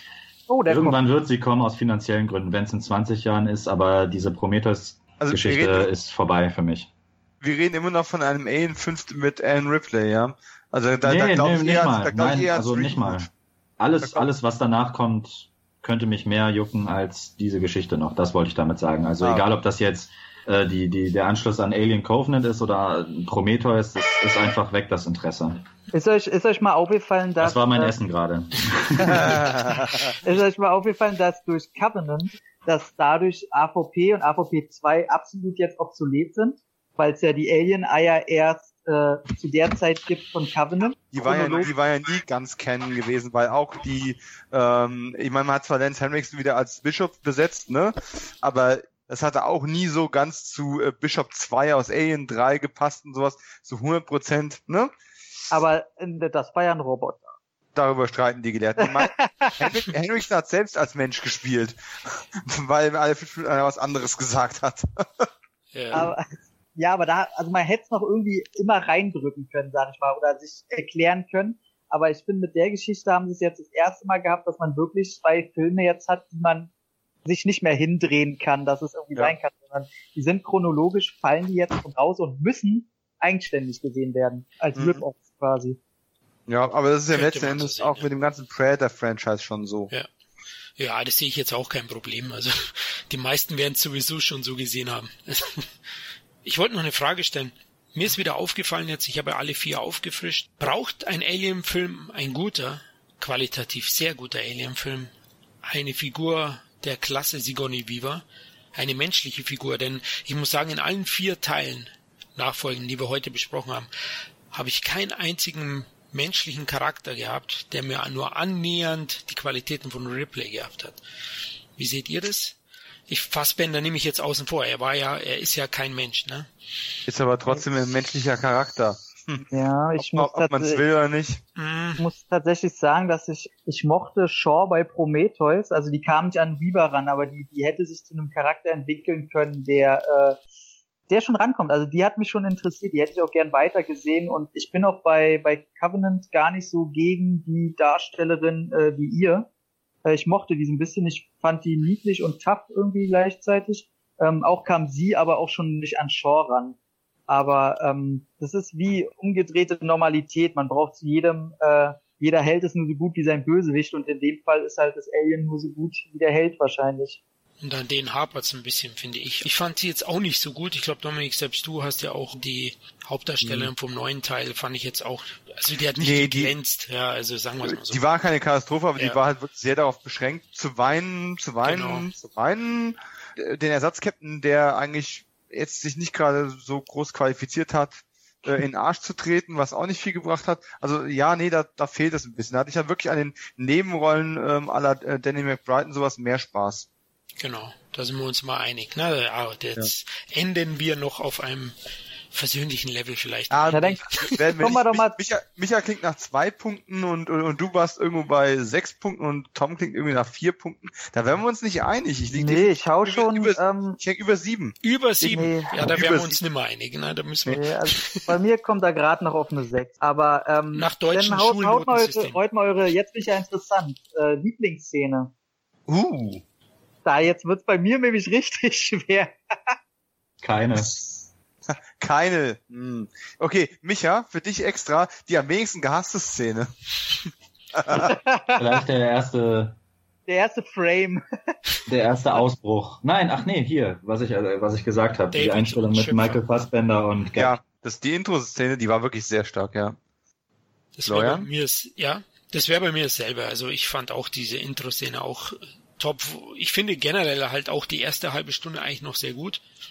Und mhm. dann baut der Film für mich halt ab. Aber gut, ist Geschmackssache. Ich, ich hätte halt auch einfach viel lieber mehr von den Konstrukteuren gesehen und noch mehr Bezug zu Prometheus, weil ich ihn halt auch gut fand. Vielleicht habe ich auch was anderes erwartet.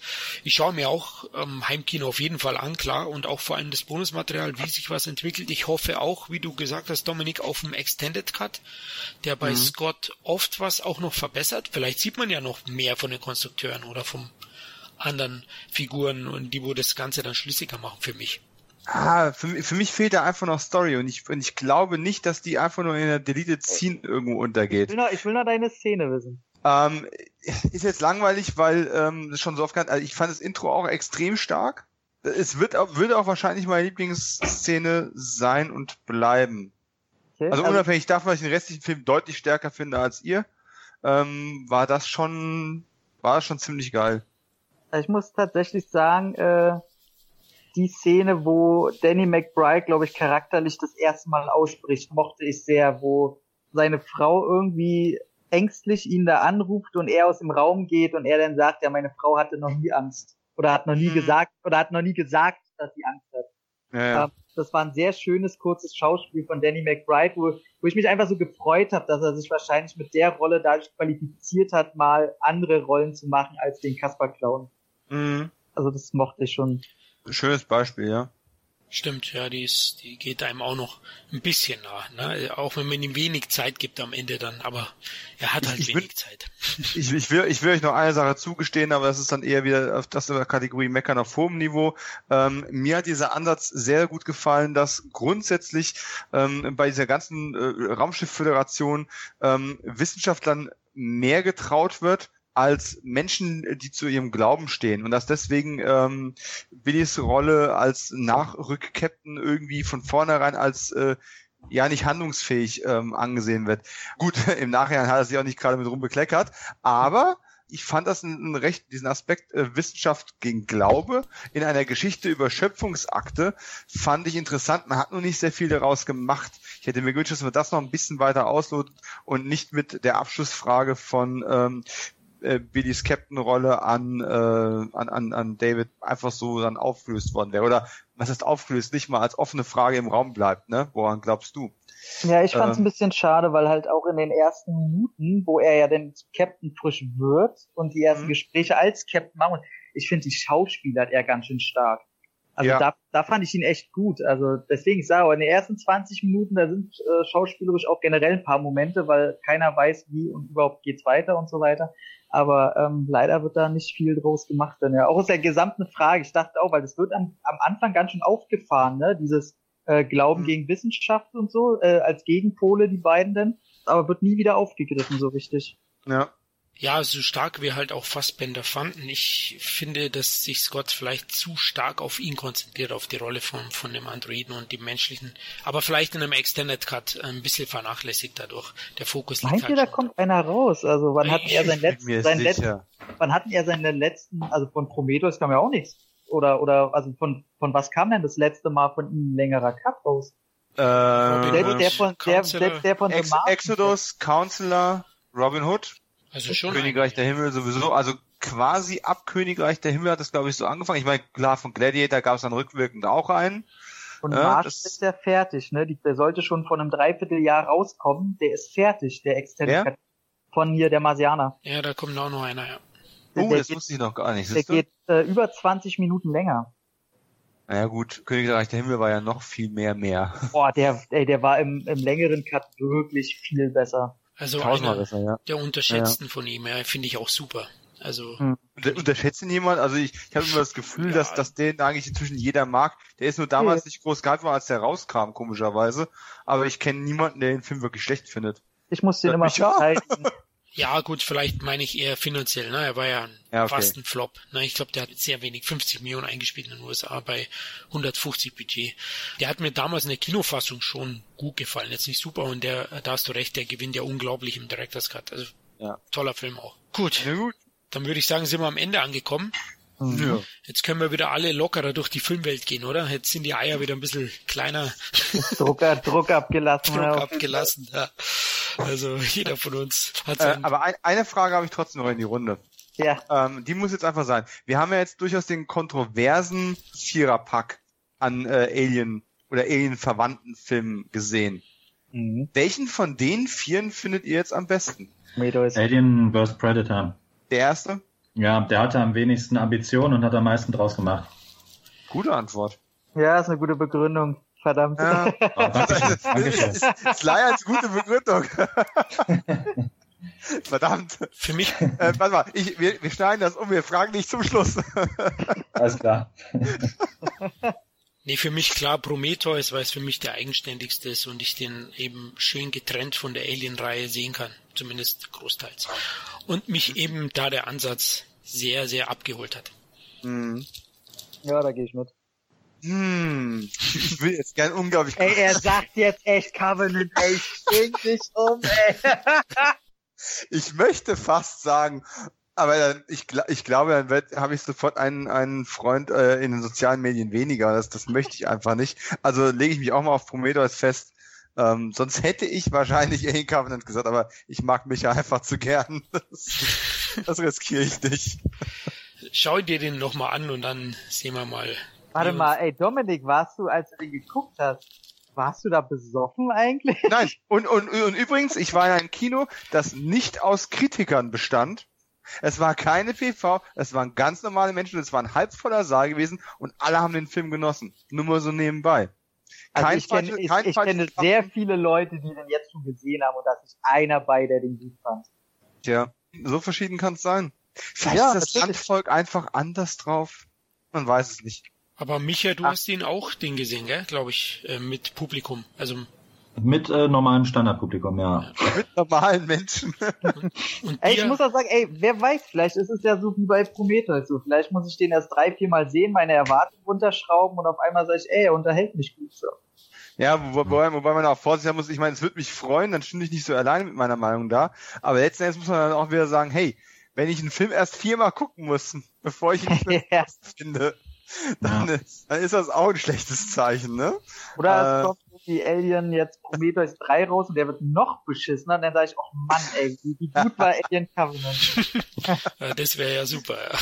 Wir werden es erleben, oder zumindest drei von uns. Genau. Und, und ihr auch, liebe Hörer. genau, gut. Danke fürs Ohrlein, Jungs. Ja, Immer gerne. Ich will es aber wieder zurückhaben, ne? Ja, ich werde es mal von meiner Kette nehmen und dir mal rüberschicken.